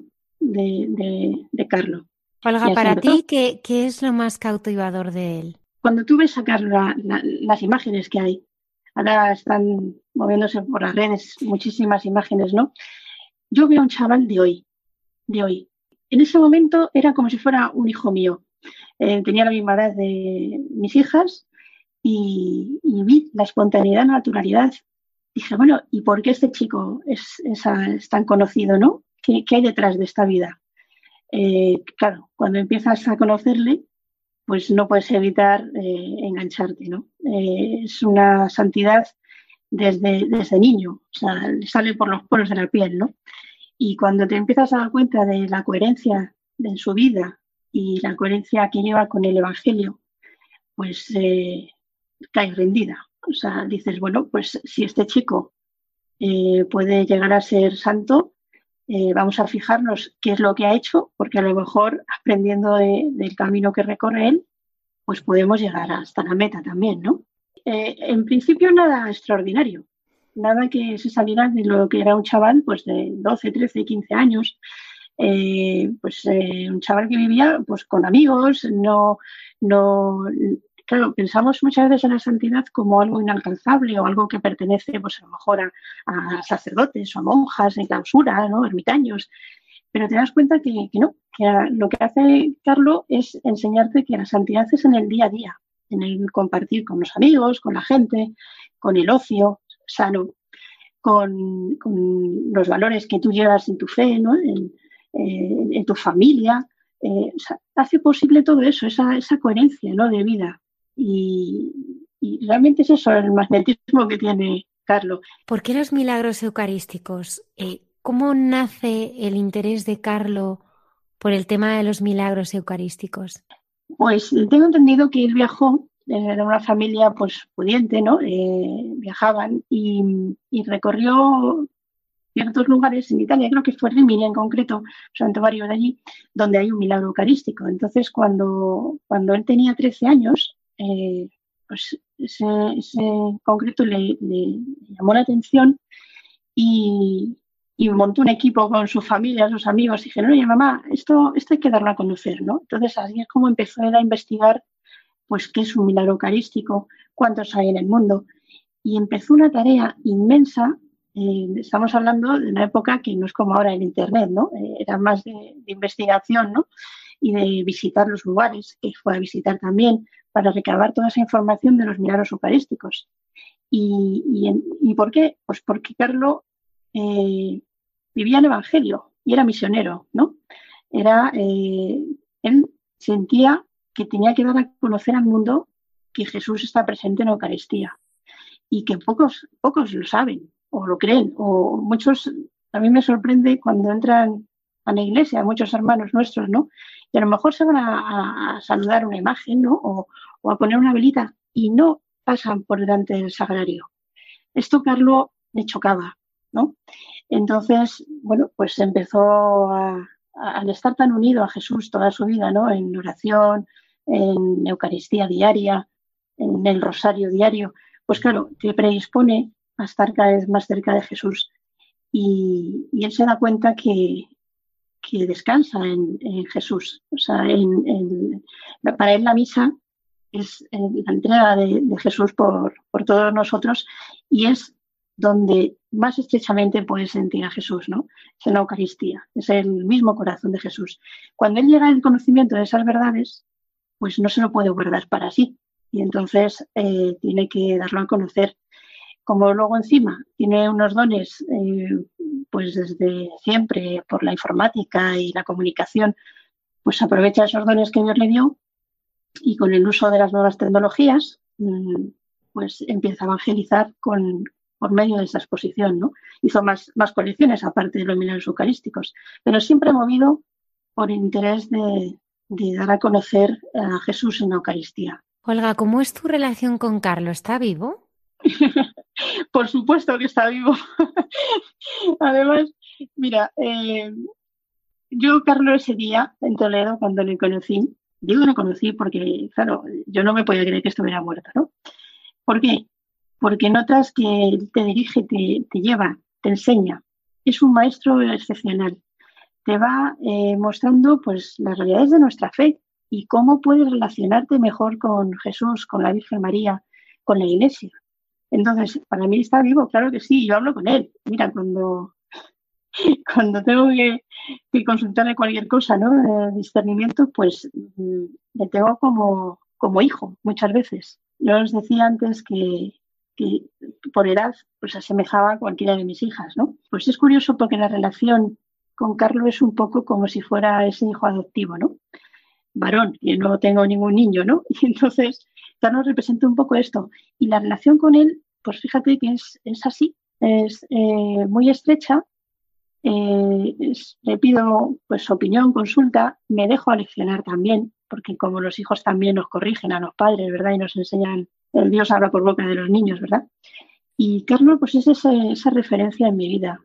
Además, una relación muy, muy graciosa, porque digo, mira, Carlos, yo trabajo para ti, eh, me explico, trabajo para el Señor, pero es tu exposición la que, la que llevo para acá y para allá digo, bueno, eso ya me da un plus, ¿no? De familiaridad contigo, ¿no? Y, me permito el lujo, pues, de, de en las cosas eh, y siento su sonrisa. por eso digo que Carlos está vivo porque, aunque no lo veamos, bueno, ahora lo estamos viendo su cuerpo, ¿verdad? Hay muchas imágenes por ahí de la gratificación, pero nos tenemos que quedar con lo espiritual de Carlos y más allá pues de un cuerpo incorrupto, intacto, no, no entramos ahí yo me quedo con, la vida espiritual de Carlos y Carlos claro que está vivo e intercede de una forma impresionante. O sea, yo veo día a día eh, auténticos milagros de, cómo actúa él, cómo abre corazones, cómo reconduce, ¿no? En una de las visitas guiadas recuerdo a unos chavalines, les decía eso, ¿no? Digo, os va a ayudar hasta la hora de confesaros, porque te va a presentar tu vida con una forma pues sencilla, natural, jovial, y vas a poder ver tus pecados, ¿no? Y Carlos es que es uno de los tuyos, le decía a los chicos, ¿no? Entonces, claro que puedes caer en las mismas cosas, ¿eh? podía caer, ¿no? Pero te va a enseñar cómo, cómo levantarse, ¿no? Cómo evitar la caída. Eh, cuando tengo delante a los jóvenes, me maravillo de poder ser ese instrumento de acercarles a Carlos, porque estoy convencida que, para la juventud y no solo para la juventud. Es un referente muy importante y sobre todo en los tiempos que, corren. ¿no? Nos ayuda a centrarnos en, la Eucaristía y, bueno, a vivir la fe con, naturalidad, con sencillez, esa relación con, el Padre. ¿no? Y bueno, pues eso es un poco la relación con Carlos. ¿no? ¿Qué es Expo Carlo? Pues mira, cuando en Toledo vi media hora, no tuve más tiempo, toda esa inmensa exposición que había diseñado Carlos. Pues claro, en la exposición es exposición internacional. La, que vimos en Toledo es exposición internacional, pues lleva recorridas más de 10.000 parroquias y sedes eh, por todo el mundo, por todos los continentes. Y es el legado que dejó Carlos. Ahora su madre es la embajadora que sigue mm, moviendo esa exposición. Entonces, es de tal tamaño que, en Toledo yo me, di cuenta, ¿no? Que, dije, bueno, pues esto hay que llevarlo a las parroquias. Claro, el problema es físico, de espacio, ¿no? Y así es como surgió Espocarlo, porque dije, bueno, ¿cómo se puede hacer llegar, llegar este mensaje a lo mejor en un formato pues más asequible a nuestros templos, por ejemplo, ¿no? Eh, y surge Espocarlo, pero es que fue como una ráfaga, ¿no? Que pasó por mi mente dije, bueno, pues si se hace una selección de, esos 160 paneles y, vamos haciendo una pequeña colección que vaya creciendo, pues al final podremos seguir viajando con ella de una forma pues más asequible que no tantísimos paneles, ¿no? Y, y no es ni más ni menos que una colección, una muestra de esa exposición original. Son los mismos paneles que hizo Carlos con una diferencia. Y es que eh, la exposición original, la grande, la hermana mayor, como la llamo yo, eh, es cedida por la madre. ahora mismo en España hay una colección de esa exposición. La gestionan directamente desde Toledo, esta consagrada que os decía yo, la hermana Mabel. Y Expo Carlo es esa pequeña muestra, pero en territorio español. Entonces, ¿qué ven diferencia ahí? Como os decía, pues que una es muy grande, esta es una selección, una se entrega tal cual a la sede que nos solicite y Expo Carlo se entrega montada por, digamos, por facilitar mm, la instalación ¿no? en, los lugares donde va. Eh, lleva un trabajo inmenso, trabajo de artesanía pura, porque montar expocarlo en cada una de las sedes es un proyecto de arquitectura que hay que ir adaptando a cada lugar. Y es un, bueno, pues es un trabajo maravilloso que tengo el honor de, llevar, de representar en estrecha unión, por supuesto, con Italia, o sea, con, con la colección original. Trabajamos en la misma dirección, llevamos a la misma meta y es el mismo material. Entonces, la filosofía es la misma, ¿no? La espiritualidad es exactamente la misma. Si acaso hay también un pequeño matiz que me gustaría decir. Se llama Carlo en honor a Carlo. ¿Por qué? Porque en Toledo pasaba casi como desapercibida la figura de Carlo. Eran milagros eucarísticos. Prácticamente un par de paneles hablaban de Carlo.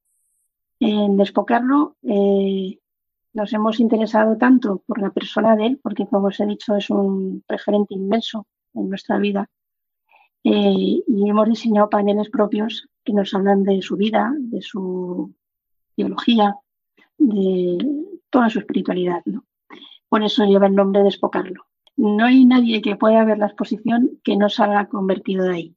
Es, es así. O sea, cuando estás situada en un templo, creedme que tú estás en la Eucaristía y después de haber visto lo que has leído en esos paneles y lo que has visto, ya sabes perfectamente quién es el que está en el altar en ese momento, quién es el que está en el sagrario. Son un referente. O sea, las imágenes se te quedan grabadas en, la retina y dices, eh, o sea, que entonces este milagro eucarístico es que eres tú. Y el que está aquí ahora mismo en el altar, eres tú otra vez. O sea, está actualizado. Cada, cada misa la vives como otro milagro eucarístico, el más grande. De hecho, hay un panel nuestro que se sitúa siempre al final de la exposición y como no puede ser de otra manera, es en el sagrario. Y, el banner dice explícitamente el milagro eucarístico más grande.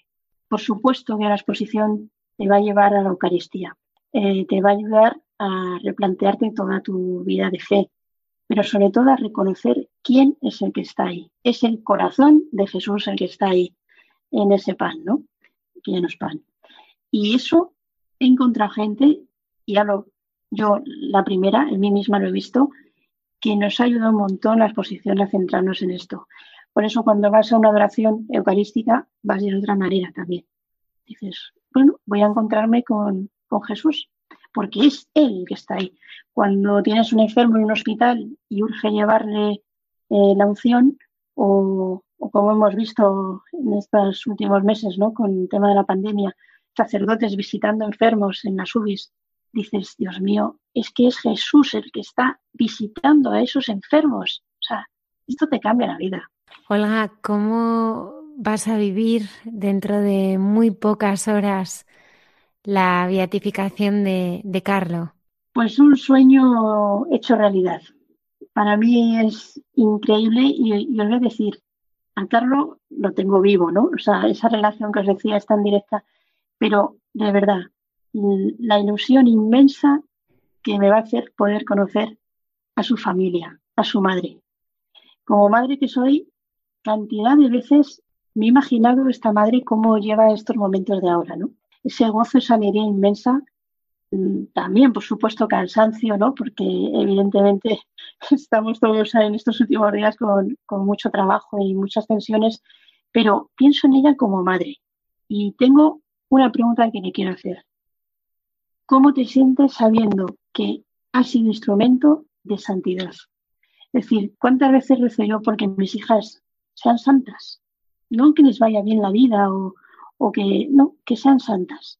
Es mi petición, ¿no? Entonces, cuando eso es real y en un chaval como tus hijas es real y, me pregunto cómo lo vivirá esa madre. Tengo mucho interés en conocer a Antonia, porque además, eh, si pudiera hablar en italiano, le diré, eh, tenemos un hijo común tú y yo, porque así es como vivo yo a Carlos, ¿no?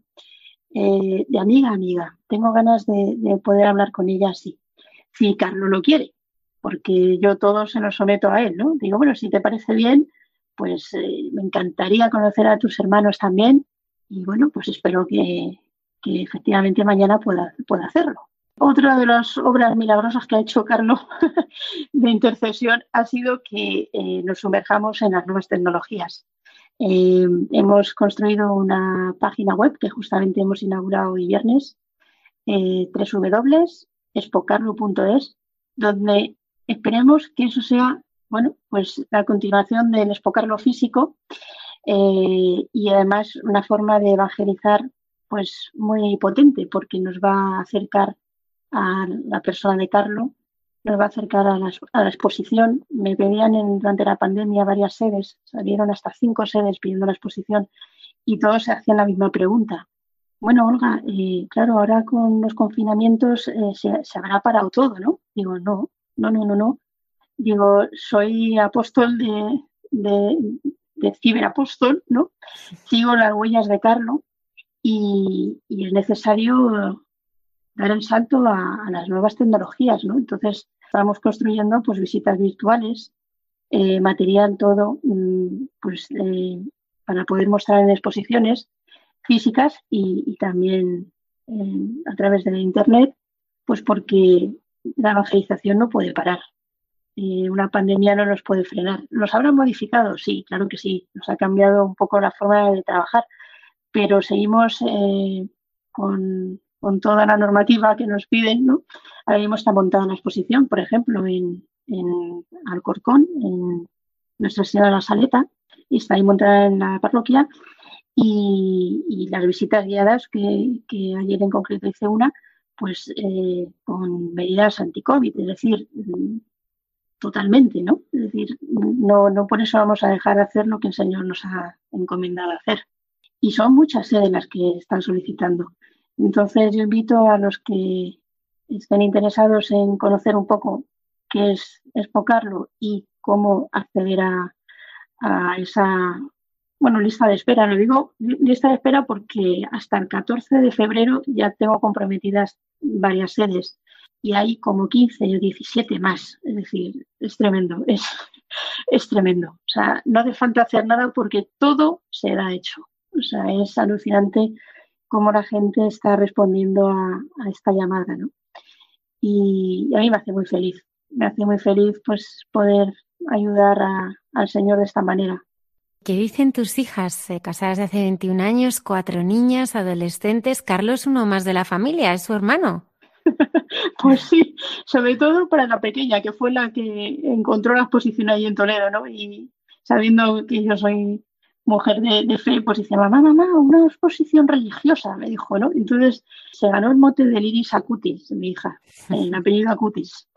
Pues porque otro de los regalitos que me hace Carlo, yo digo que el sueldo mío va en especies espirituales, pues eh, es que mi hija, desde el día que hizo la comunión, ha hecho un año, el 1 de junio, no ha faltado a una sola Eucaristía, incluso una pandemia. ¿eh? Eh, con la tele nos apañábamos o en internet. Eh, siente esa llamada también, ¿no? Y es una niña, y se lo debo también, bueno, es un guiño, es, eh, Carlos está, está incorporado en nuestra familia, ¿no? Es verdad que muchas veces me quita tiempo, ¿no? De atender en casa, Pero bueno, es increíble cómo encaja las piezas y para poder llevar pues la casa, las niñas y, la exposición, ¿no?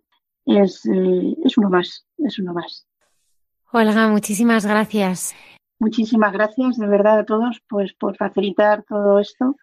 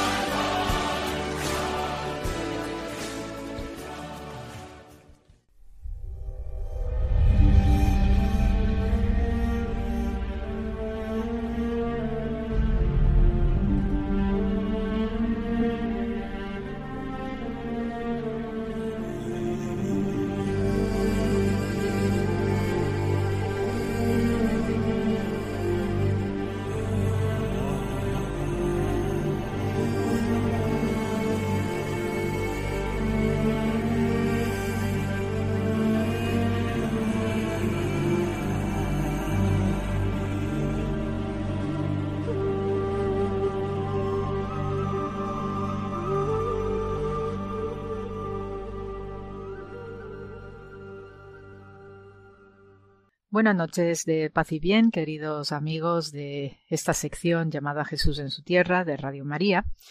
Y esta noche eh, vamos a tener un relato cruzado de dos milagros eh, fenomenales que eh, por un lado pues es la resurrección de la hija de Jairo y por otro lado la mujer que está sangrando, tiene una dolencia hemorraica que eh, cura precisamente por tocar el manto de Jesús.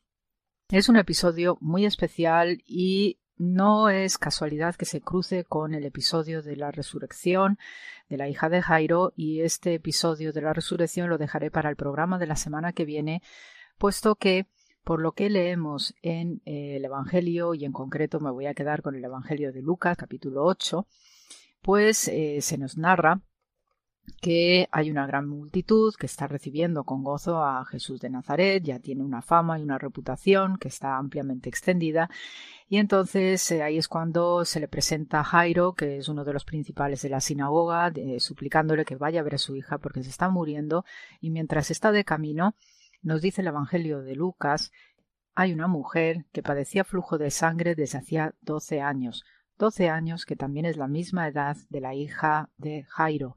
Por tanto, el comentario de la hija de Jairo lo voy a dejar para la semana siguiente y quedaos con esta, este número 12 que tiene mucha eh, relevancia y significación en el judaísmo. Continuó con el relato de esta mujer y dice que también había gastado en médicos todo cuanto tenía y por ninguno había podido ser curada. Se le acercó por detrás y tocó el borde de su manto, y al instante se detuvo el flujo de su sangre. Entonces Jesús dijo ¿Quién es el que me ha tocado? Y negando todos, dijo Pedro y los que estaban con él Maestro, la multitud te aprieta y oprime, y dices ¿Quién es el que me ha tocado? Pero Jesús dijo Alguien me ha tocado porque yo he conocido que ha salido poder de mí. Entonces cuando la mujer vio que no había quedado oculta, vino temblando y postrándose a sus pies le declaró delante de todo el pueblo por qué causa le había tocado y cómo al instante había sido sanada. Y él le dijo Hija, tu fe te ha salvado, ven paz. Este episodio es muy especial porque trata directamente tema de las vestimentas sacerdotales en el judaísmo que viene ampliamente narrado y descrito en Éxodo 28.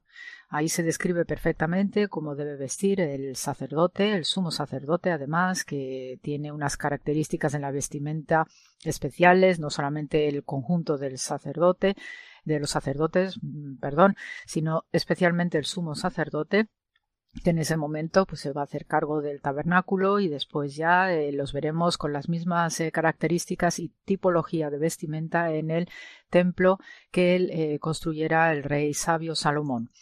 En este Éxodo 28 se nos describe específicamente cómo debe ser cada una de las partes de la vestimenta sacerdotal y especialmente una vestimenta cuyos bordes inferiores estaban hechas de lana eh, en colores azul y púrpura, turquesa y rematado con unos cascabeles o unas campanillas que sonaban y tintileneaban cada vez que el sacerdote cruzaba o pasaba entre la gente especialmente. Es una vestimenta muy especial y eh, en el conjunto de lo que son los eh, contenidos de las vestimentas sagradas en el próximo Oriente Antiguo y también es compartido por otras religiones, las vestimentas sacerdotales, igual que nuestros sacerdotes, con sus albas, estolas, etc., son vestimentas especiales que no deben ser tocadas por cualquiera. También tienen una hechura, tienen unas costuras específicas y en la antigüedad eso se prestaba especial atención. De hecho, las vestimentas sacerdotales, tanto en el antiguo Egipto como en el pueblo de Israel y como en otras culturas, lo que domina es el hecho de no tener costuras. Todo debía ser lo más natural posible sin intervención de mano humana. ¿Por qué? Porque las vestimentas sacerdotales están imbuidas de la energía divina, la energía de, energía de Dios. Y por tanto, esas vestimentas no podían recibir un tratamiento como cualquier otra capa o falda o pantalón que nos vayamos a poner. Es algo muy especial. Y todo eso está muy bien tasado en Éxodo 28 y después en la literatura rabínica y sus enseñanzas los tenemos ampliamente contemplados en el Talmud, en el Tratado Sanedrín y en el Tratado Sebahim que se refiere, Tratado Sanedrín especialmente trata ampliamente con eh, las costumbres y cómo deben comportarse y cómo deben vestirse los sacerdotes. Hay entre las prendas del sacerdote y especialmente el sumo sacerdote, siempre va a haber una triple composición.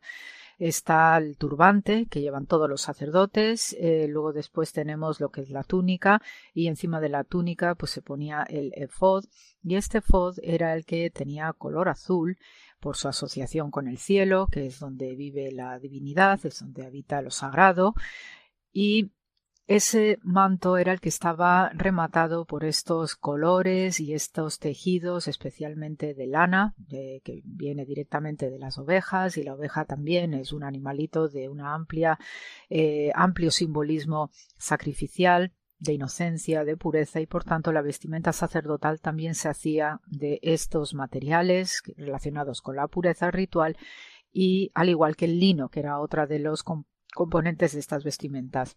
Lo importante es el remate de las campanillas que tenían una forma de granada, chiquitillas, y de eso puedo, mm, os doy fe de, de, estas campanillas de, con forma de granada porque las hemos encontrado en las excavaciones de Jerusalén y la verdad que sobrecoge ver que tenemos un testimonio vivo, físico, hallado después de tantos miles de años, gracias a las excavaciones de parte de estos elementos que no eran decorativos, sino simplemente como parte simbólica importantísima de la vestimenta sacerdotal. ¿Y por qué tiene importancia el borde, estos flecos, estas campanillas en la vestimenta del sacerdote del pueblo de Israel?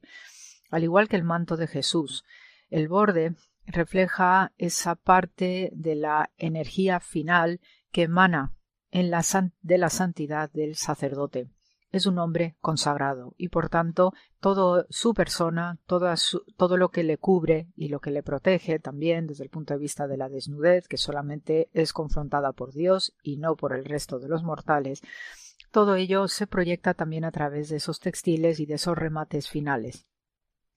Eh, hay un tipo de consagración que consistía también en eh, dejarse el cabello largo y no debía ser tonsurado más que por el sumo sacerdote del templo, y eso también os comentaré en algún momento acerca del aspecto sagrado del cabello largo, que lo tenemos reflejado muy bien en uno de los jueces de Israel llamado Sansón, pues el mismo concepto también se proyecta sobre la vestimenta. Y en el caso de las campanillas, precisamente es para llamar la atención a todo el mundo contra la blasfemia, contra el cotilleo y contra el chisme, y sobre todo lo que implica de levantar calumnias. Entonces, cuando sonaban las campanillas al pasar del sacerdote, eh, se hacía una, eh, digamos, una limpieza ritual, ¿no? una especie de pequeño exorcismo contra todos aquellos que chismorreaban y afectaba tanto al que emite el chisme, la calumnia, al que lo escucha y también al que es mencionado en este chisme o calumnia, el objeto de la calumnia o del cotilleo. Esas tres, eh, esos tres componentes de lo que es el cotilleo, el chisme, la calumnia, se conjuraban con el sonido de estas campanillas de la vestimenta sacerdotal.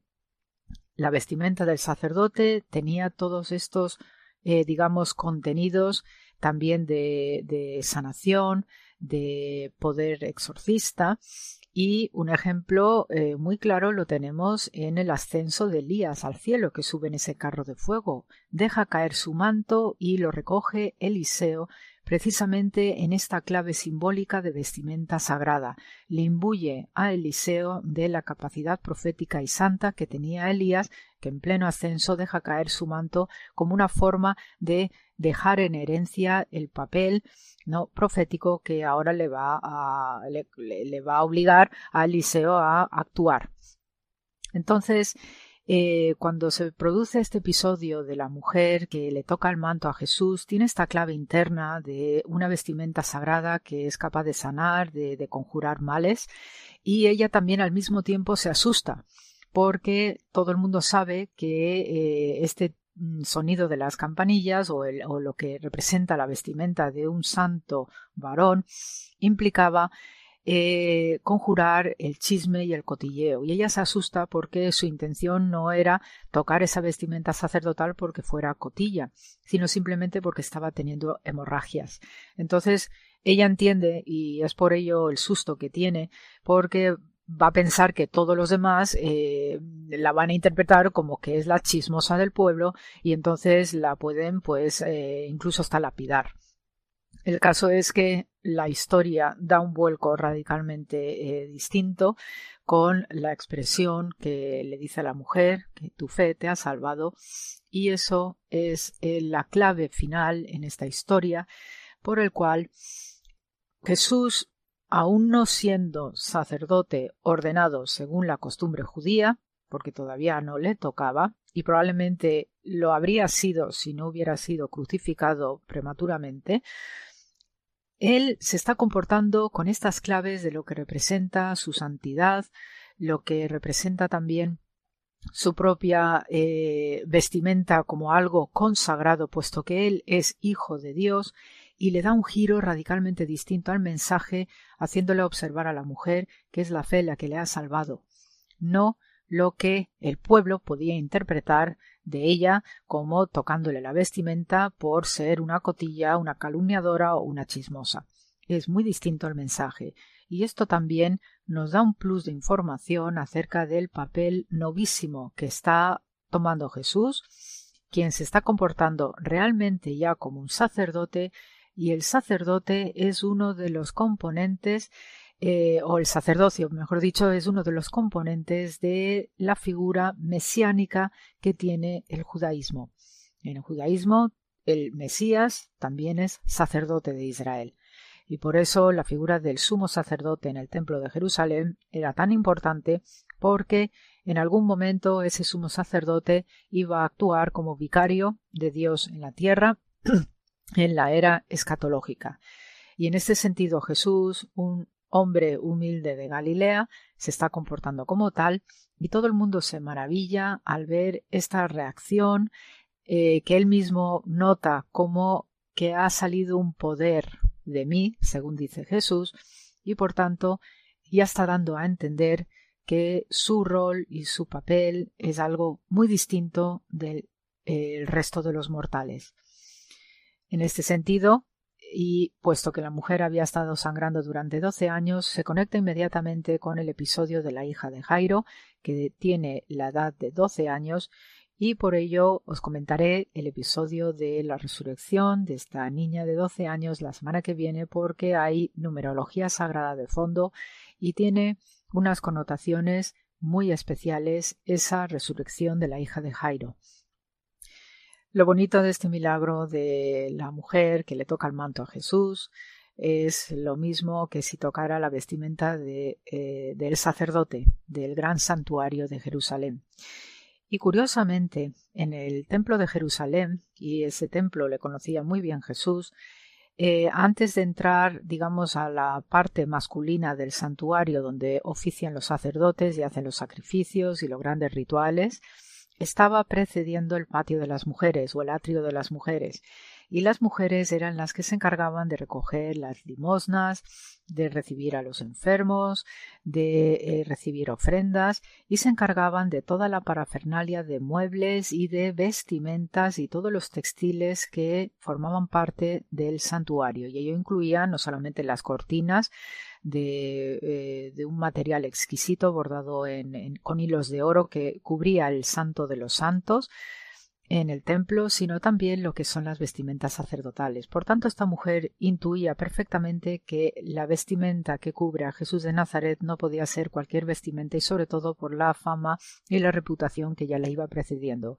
En este sentido, las mujeres, igual que nuestras iglesias de hoy, que siguen ocupándose de todos estos detalles de mantelería, de las vestimentas de las figuras santas, ¿no? de, nuestra Virgencita María, de todas las telas que puedan estar eh, vistiendo nuestros santuarios, tienen las mismas connotaciones y de reflejo de santidad a través de los textiles que podemos ver e intuir también a través de este episodio de la mujer que le toca el manto a Jesús. Así que amigos, dejamos este episodio por hoy y quedaos con esta imagen de los 12 años que lo voy a poner en relación con la edad de 12 que tiene la hija de Jairo para comentar en el programa siguiente. Os deseo un excelente fin de semana de paz y bien, os mando mucho amor y con el ánimo muy alto. El tiempo va pasando, que también es sanador, y cuidemos también nuestra vestimenta, que tiene algo siempre de eh, sagrado puesto que también nos protege de miradas y de malos pensamientos y de calumnias en el fondo. Un abrazo cordial a todos y gracias por la escucha.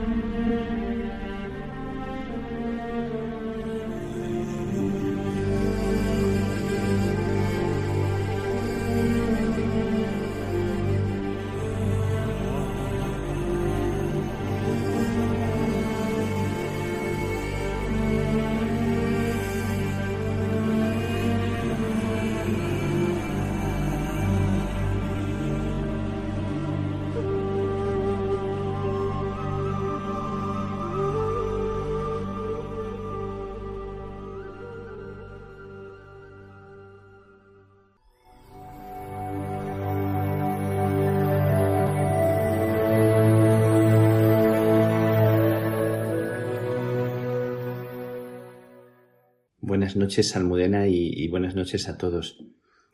Tengo que contaros que, estoy aquí en Dublín. Estoy en Irlanda. Eh, sí, estoy en un tiempo que se me ha regalado de, de estar aquí, descansando, leyendo, orando y también estudiando. Bueno, no imaginaba que se me fuera a conceder un, un tiempo así. La verdad que, que lo estoy disfrutando mucho. Estoy como a distancia de casa, a distancia de, de mi comunidad. Bueno, aquella comunidad. Ahora tengo aquí otra comunidad que ahora os cuento. Y estoy aquí como disfrutando y, y abriéndome, todavía ubicándome. Eh, al llegar me han confinado. Estoy en cierta manera confinado porque en realidad sí que se me permite salir en algún momento, pero bueno, estoy sin poder participar con la comunidad de los actos comunitarios como solo y celebro la Eucaristía solo y, y también estoy habitualmente en mi habitación, salvo algún pequeño paseo que puedo dar. Digo esto para ubicaros, para deciros dónde estoy y bueno, con una habitación que es muy, muy agradable, muy amplia y en la que me encuentro muy, muy a gusto. Y desde aquí siento que este encerramiento mm, que parece que me ata a una habitación, resulta que lo que ha hecho ha sido regalarme un espacio de libertad, un espacio para poder tener conmigo mismo. Y es verdad que los movimientos los tengo limitados y que, y que el paisaje parece que está como cercado, pero, pero noto que, que hay como agilidad en, en mí. Eh, noto que esto me regala como, como otros paisajes que, y que puedo relacionarme de otra manera con las personas. Es curioso que cuando a veces estamos así como más constreñidos, parece que se abre en nosotros otra forma de relacionarnos.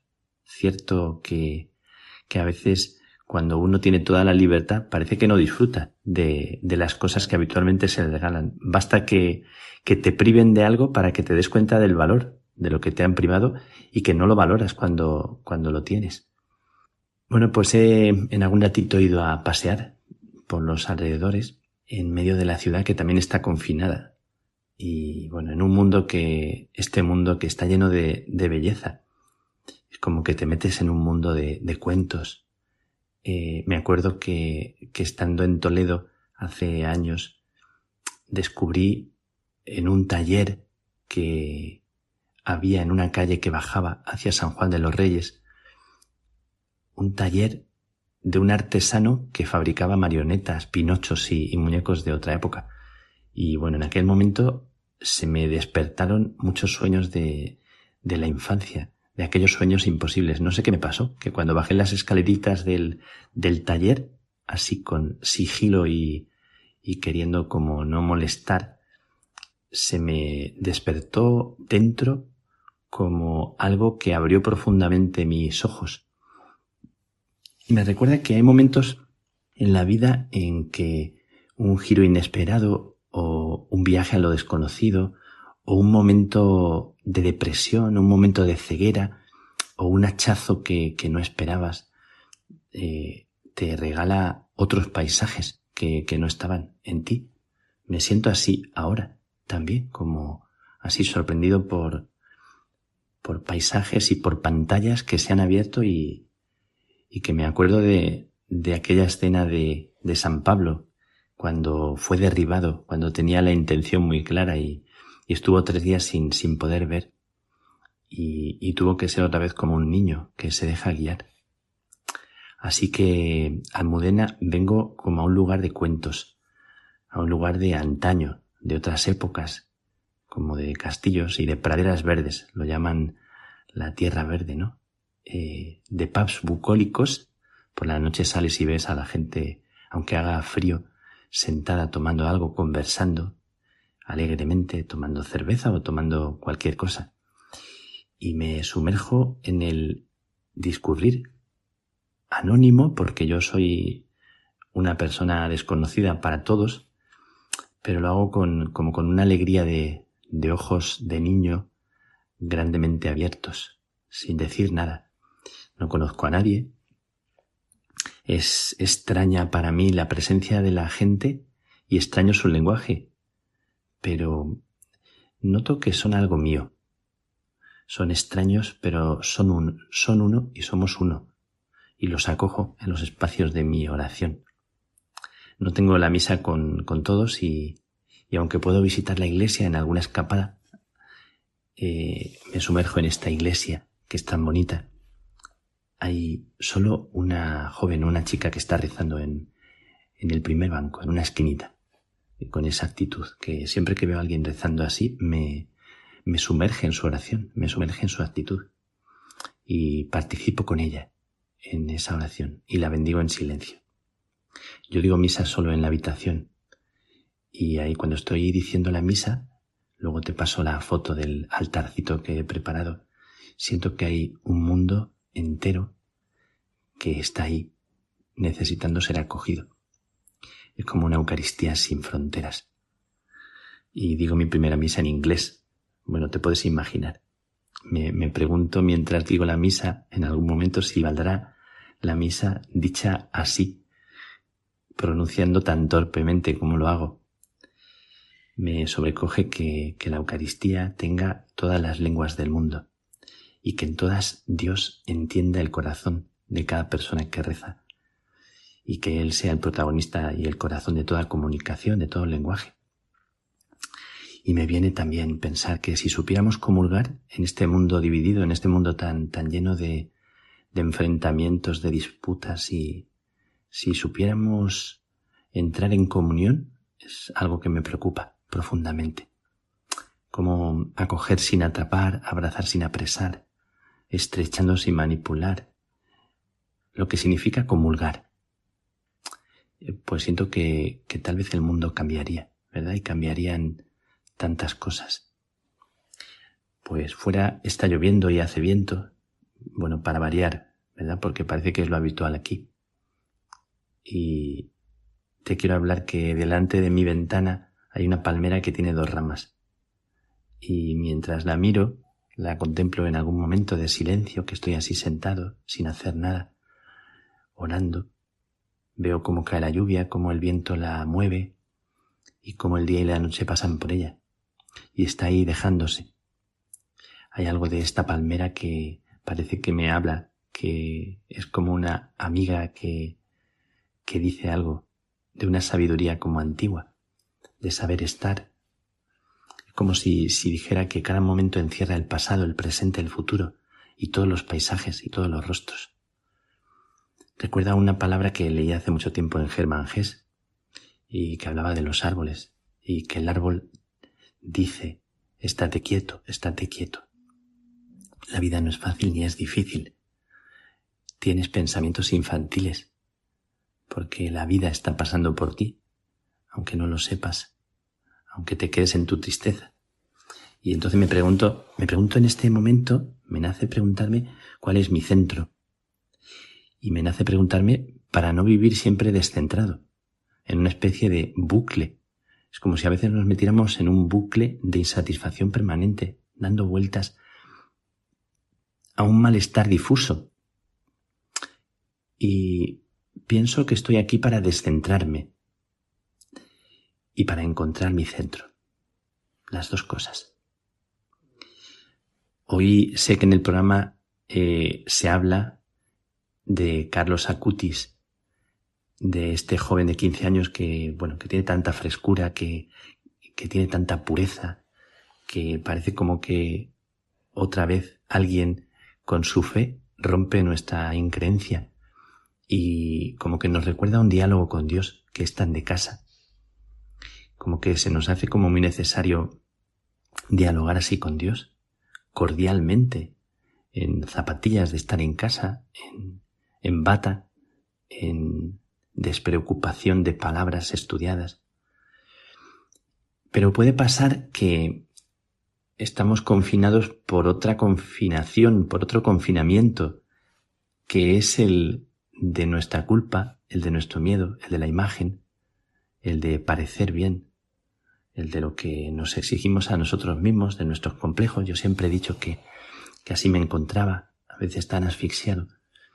Y, y, puede pasar, puede pasar, no sé si, si nos pasa o no, si a vosotros os pasa, a mí me pasó, que la vida de los santos nos dejan como un sabor de decepción sobre nosotros, sobre mí mismo, cuando luego nos miramos al espejo y hay como un sabor de pesadumbre, como una lástima hacia mí mismo, que se convierte en un malestar a veces difícil de digerir.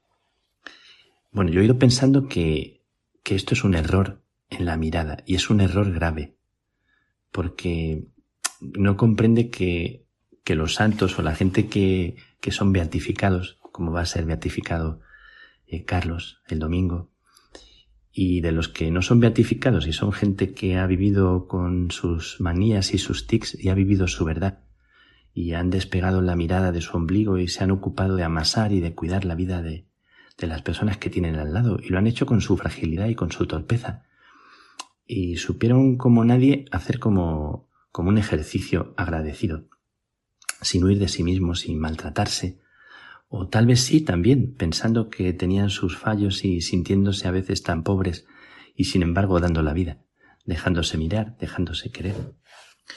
Bueno, entonces me pregunto con, con este error que cometemos a veces al mirar la vida de, de los santos, ¿cómo se rompe la culpabilidad y el muro de nuestras envidias? Y pienso que los santos, los sabios, los héroes, no necesitan nuestra envidia. No, no hay que ponerlos o alejarlos en un idealismo que lo que provoca a veces en nosotros es un autodesprecio, sino traerlos a casa, hacerlos familia, hacerlos familiares de nuestra propia carne. Pues se me ocurre pensar que son albañiles, fontaneros, electricistas, que nos pueden hacer algún arreglillo, claro que sí lo necesitamos siempre, todos, y que les agradecemos que nos puedan dar un repaso, con humildad se lo pedimos, y se lo pedimos a Carlos, no para envidiarle, no para solo admirarle, sino para que nos, nos ayude a vivir un poco en nuestra verdad. Cuando decido salir a la calle, eh, dar un pequeñito paseo solo, sale un poco el sol y ya no llueve. Y me viene como una sonrisa. A veces, cuando el miedo nos paraliza por la lluvia, de repente sale el sol. Me refiero que sale el sol por dentro. Estoy como, como habéis escuchado, medio confinado. Y es la primera vez en mi vida que vivo como en un encerramiento así, sin abrirme totalmente a la comunidad. Y me viene cómo se resuelven los encerramientos cuando la vida nos impide el salir afuera. Que lo que lo impide es el miedo, la culpabilidad, la costumbre o la falta de fe en ti. Tanta falta de fe en ti, en tu tierra, en tu suelo, en tu posibilidad, en tus fuerzas y en tus incapacidades, que están llenas de capacidad. Bueno, pues decido que son días únicos para explorar y para ensayar a vivir de una forma nueva. Así que estoy confinado, pero esta situación se me hace comienzo, se me hace apertura, se me hace como posibilidad. Hay personas que me han escrito y que me quieren consolar. Pobrecito, está confinado. Y yo no tengo ninguna lástima. Me gustaría dejarme vivir, dejarme centrar en este momento y, y salir de verdad de mí para entrar. Centrarme en lo que me permite apreciar todos los paisajes y cuando salga del confinamiento, te cuento, Almudena, que me quedan ocho días. Estoy descontando como los presos, pero sin pena, sin, sin eh, lamentarme de que estos días discurran. Incluso también un poquito como disfrutando mientras van pasando. Cuando salga, me encantará rezar con mis hermanos. Tengo curiosidad por saber cómo es la capilla. Quiero conocer el dining room y comer con ellos. Quiero charlar sin espacios cerrados y, y luego me, me da mucha alegría pensar en celebrar la Eucaristía con ellos, en la iglesia, participar de la Eucaristía con la gente. Solo pensarlo me da como un regocijo de niño. Y te invito, me invito, nos invito a, a dejar que ese hormigueo y que esa mirada como de niño se despierte en nosotros otra vez, esa perspicacia, esa, ese encanto, ese, esa frescura. Tengo como muchas ganas de que eso amanezca en mí en este momento. Y me acuerdo de los versos de, de San Juan de la Cruz, que mm, en medio de una cárcel y de un confinamiento muy especial encontró paisajes preciosos y decía aquello en medio de la noche cerrada. En una noche oscura, con ansias en amores inflamada, oh dichosa aventura, salí sin ser notada, estando ya en mi casa sosegada. Terminaba el poema que os invito a volver a leer. Quedéme y olvidéme, el rostro recliné sobre el amado, cesó todo y dejéme, dejando mi cuidado entre las azucenas olvidado. Así que os invito, te invito a ti que estás escuchando donde quiera que estés, a este aprovechar, a no dejar pasar esta noche, este confinamiento, este encerramiento, esta situación que ahora vives, este suelo que pisas, para dejarte mirar, para quedarte y olvidarte de ti y encontrar dónde reclinar el rostro. Bueno, a mí me da mucha alegría pensar en, en esto, en esta aventura, en este momento. Y te invito, si te apuntas a esta aventura, que pases una feliz noche o un feliz día, según en qué momento estés, sea cual sea. Que Dios te bendiga.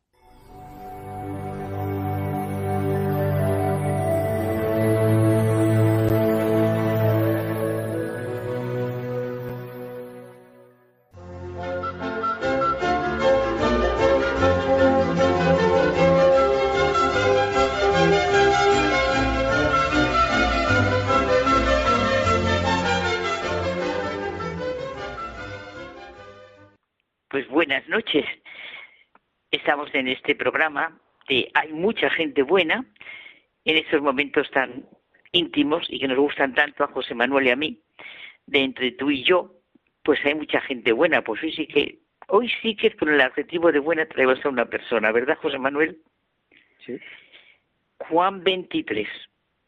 A ver quién no lo conoce como el Papa Bueno. Su nota y su notable sentido del humor. Es que vamos a celebrar la fiesta de San Juan 23 ya. Y decir Juan 23, pues es lo que decíamos, es decir, el Papa Bueno. Así se llama la película, que muchísimos conocemos. Y vamos a comenzar con una anécdota real de Juan 23, tomada de ese libro que nos gusta tanto, a José Manuel y a mí. La jirafa tiene las ideas muy elevadas para un estudio cristiano sobre el humor de José María Cabo de Villa este, este, este autor que tú me enseñaste eh, dice que el humor transmite solo la verdad, restablece las auténticas dimensiones de lo humano, se limita a despojar las cosas de sus ropajes para mostrarlas tal como son, posee el sentido de la medida, fenomenal que hayas traído esa idea de José María Villa, porque es que nos centra completamente. Aquello que decía, Dios mío, tú sabes que yo soy un pobre liliputiense. Oh, qué magnífica plegaria que me lleva a tres preguntas. ¿Quién eres tú, Señor Jesucristo? ¿Quién soy yo? ¿Y quién quieres tú que sea? Bueno, Juan 23 respondió con su vida a estas tres preguntas. Pero íbamos a la anécdota que es la que nos va a centrar nuestro tema. Antes de ser papa, estuvo destinado como nuncio en París cuando Herriot ocupaba la presidencia de la República. Herriot era agnóstico.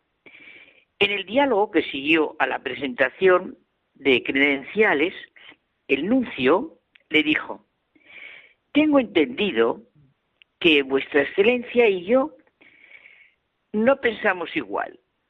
Bueno, después de todo, señor presidente, lo único que nos separan son las ideas. Ya ve, bien, bien poca cosa. Aquí está el quiz. Pero, claro, pero esto no quiere decir de ninguna manera que Juan 23 subestimara la fe. Justo, José Manuel. Eso es, ese es el punto clave de, de lo que vamos a centrar nosotros.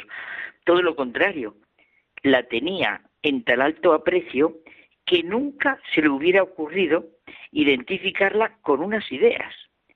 Su humildad y su actitud verdadera ante Dios, ante sí mismo y ante los hombres, le llevaron a esa respuesta. Nuestras ideas, nuestras medidas van siendo convertidas por la fe en Jesucristo, por su Evangelio es testimonio de fe viva tan rico nos ha transmitido Juan 23? ¿Qué retratos tan certeros han sido hechos de él a través de anécdotas y recuerdos, sí, sí, a cual más significativos?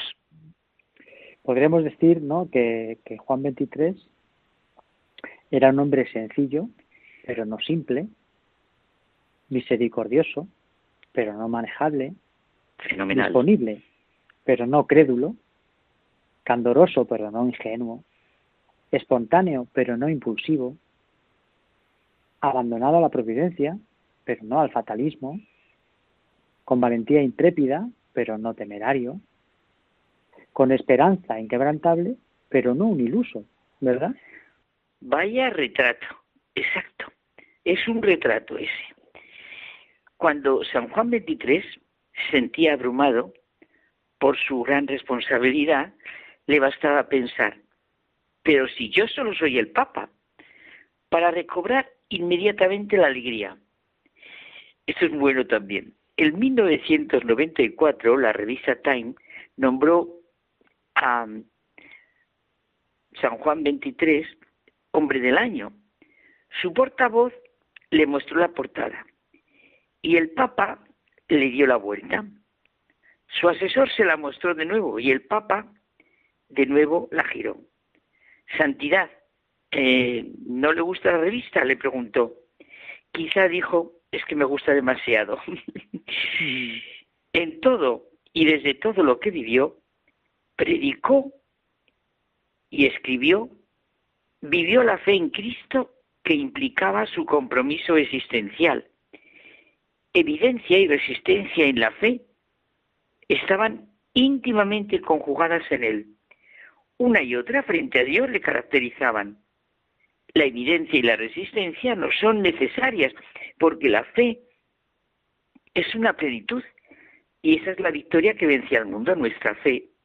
La fe implica eh, un verdadero comienzo en el orden existencial, la fe como juicio sobre la realidad y el amor como la deuda de su vida, pues verdaderamente rechazaban todos los elementos idolátricos o supersticiosos que no cesan de poner trabas a nuestra actitud vital. No entendía de falsificaciones y de hipocresías con las que es tan fácil deshonrarla. Su fe era auténtica, se purificaba y se vigorizaba en su corazón y en su razón. Yo creo que ante la personalidad de Juan 23 podemos experimentar que si tenemos dificultades, angustias, sentimos la fe lejana, problemática, puede ser bueno llevar hasta el límite esa impresión. Y entonces nuestra vida, el mundo, privado de la realidad de un Dios que es creador, es un Padre misericordioso, redentor, como lo expresa y vive Juan 23, todo se nos muestra absurdo, sin sentido. Y desde ahí, desde esta situación, se puede dar la vuelta. Justo, es verdad. Como él decía, no queremos desde luego una religión, un Dios, un cristianismo con las ideas y las medidas de tal persona, ni como algunos se empeñan en transmitirnos. Son nuestras ideas las que nos separan, nuestros criterios, nunca la fe auténtica. La fe auténtica es siempre un testimonio y algo que admira y conmueve. Cada momento de su vida nos sirve para aprender y para reconocer la realidad, para ver si realmente vivo la fe, pero la fe como juicio sobre la realidad, la realidad que vivo. Solo la fe, no mis ideas sobre la realidad, ni mis ideas sobre un Dios hecho a mis medidas, a mis criterios. Eso es lo que supone una continua conversión, la fe auténtica. Claro, porque la fe, cuando es auténtica, nunca aparta de nada. La fe sí es cierto que compromete totalmente la vida, lo implica todo. Claro, claro, José Manuel. el implicarse. Mi fe implica, como ocurre en el amor y en la amistad, que, que la gente como la vivo, o sea, yo tengo que presentar mi fe como la vivo, como la amo y según lo que sea para mí. Las encíclicas, Mater Magistra, de 1961, y la Pacem Interris, de 1963, escritas por San Juan XXIII, en plena Guerra Fría, se convirtieron en documentos que marcaron y marcan el papel de la Iglesia Católica. Impresionante es el punto culminante de su trabajo apostólico.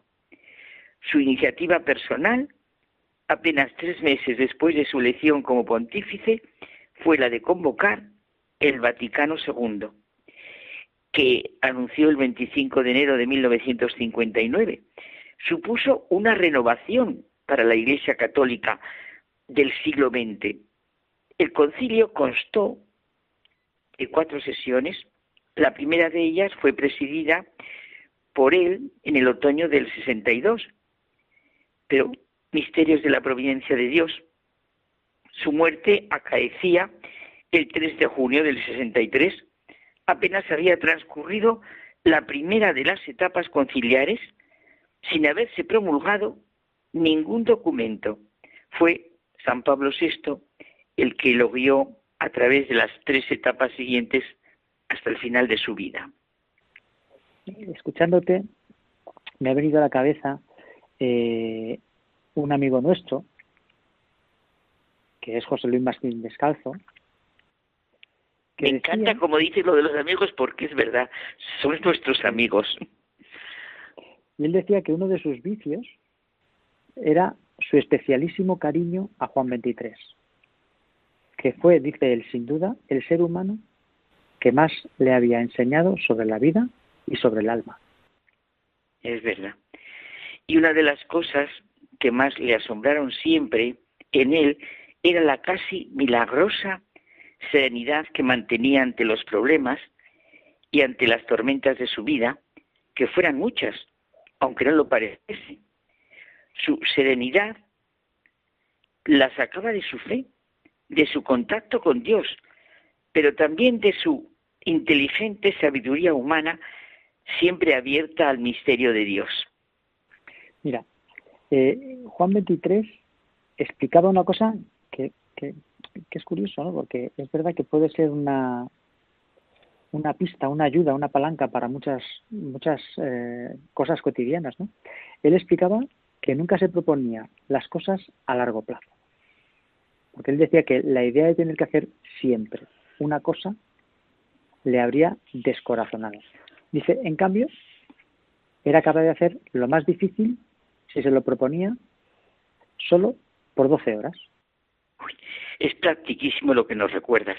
Oye, precisamente siendo muy joven es cuando escribió el conocido Decálogo de la Serenidad que tú y yo comentamos un día en estos ratos de intimidad. ¿Te acuerdas? El solo por hoy. Sí, sí, sí. Solo, exacto, solo por hoy. Pues mira, solo por hoy creeré firmemente aunque las circunstancias, todo lo que estamos viviendo nosotros ahora, demuestran lo contrario, que la buena providencia de Dios se ocupa de mí como si nadie existiera en el mundo. Solo por hoy no tendré temores. De manera particular, no tendré miedo de gozar de lo que es bello y de creer en la bondad. Recordábamos nuestro decálogo de la serenidad.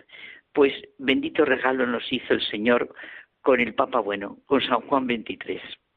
Ya lo creo. Pues hasta la semana que viene, Carmen. Hasta la semana que viene, José Manuel. Buenas noches.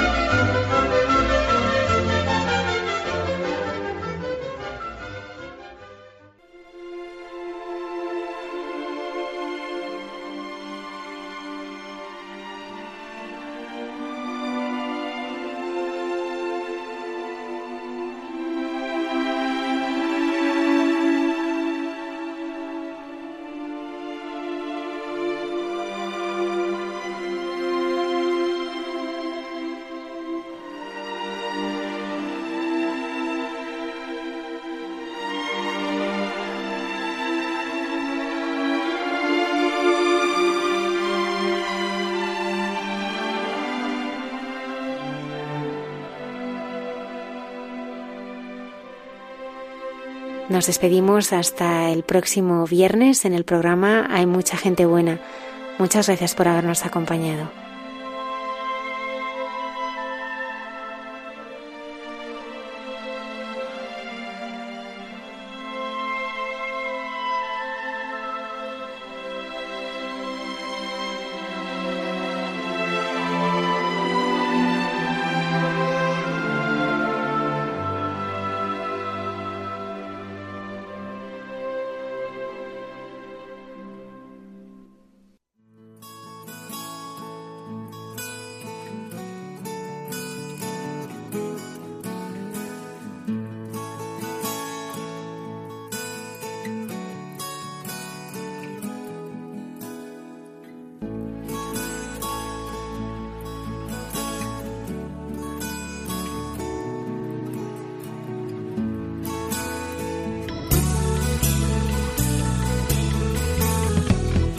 Han escuchado en Radio María Hay mucha gente buena, un programa dirigido por Almudena Delgado.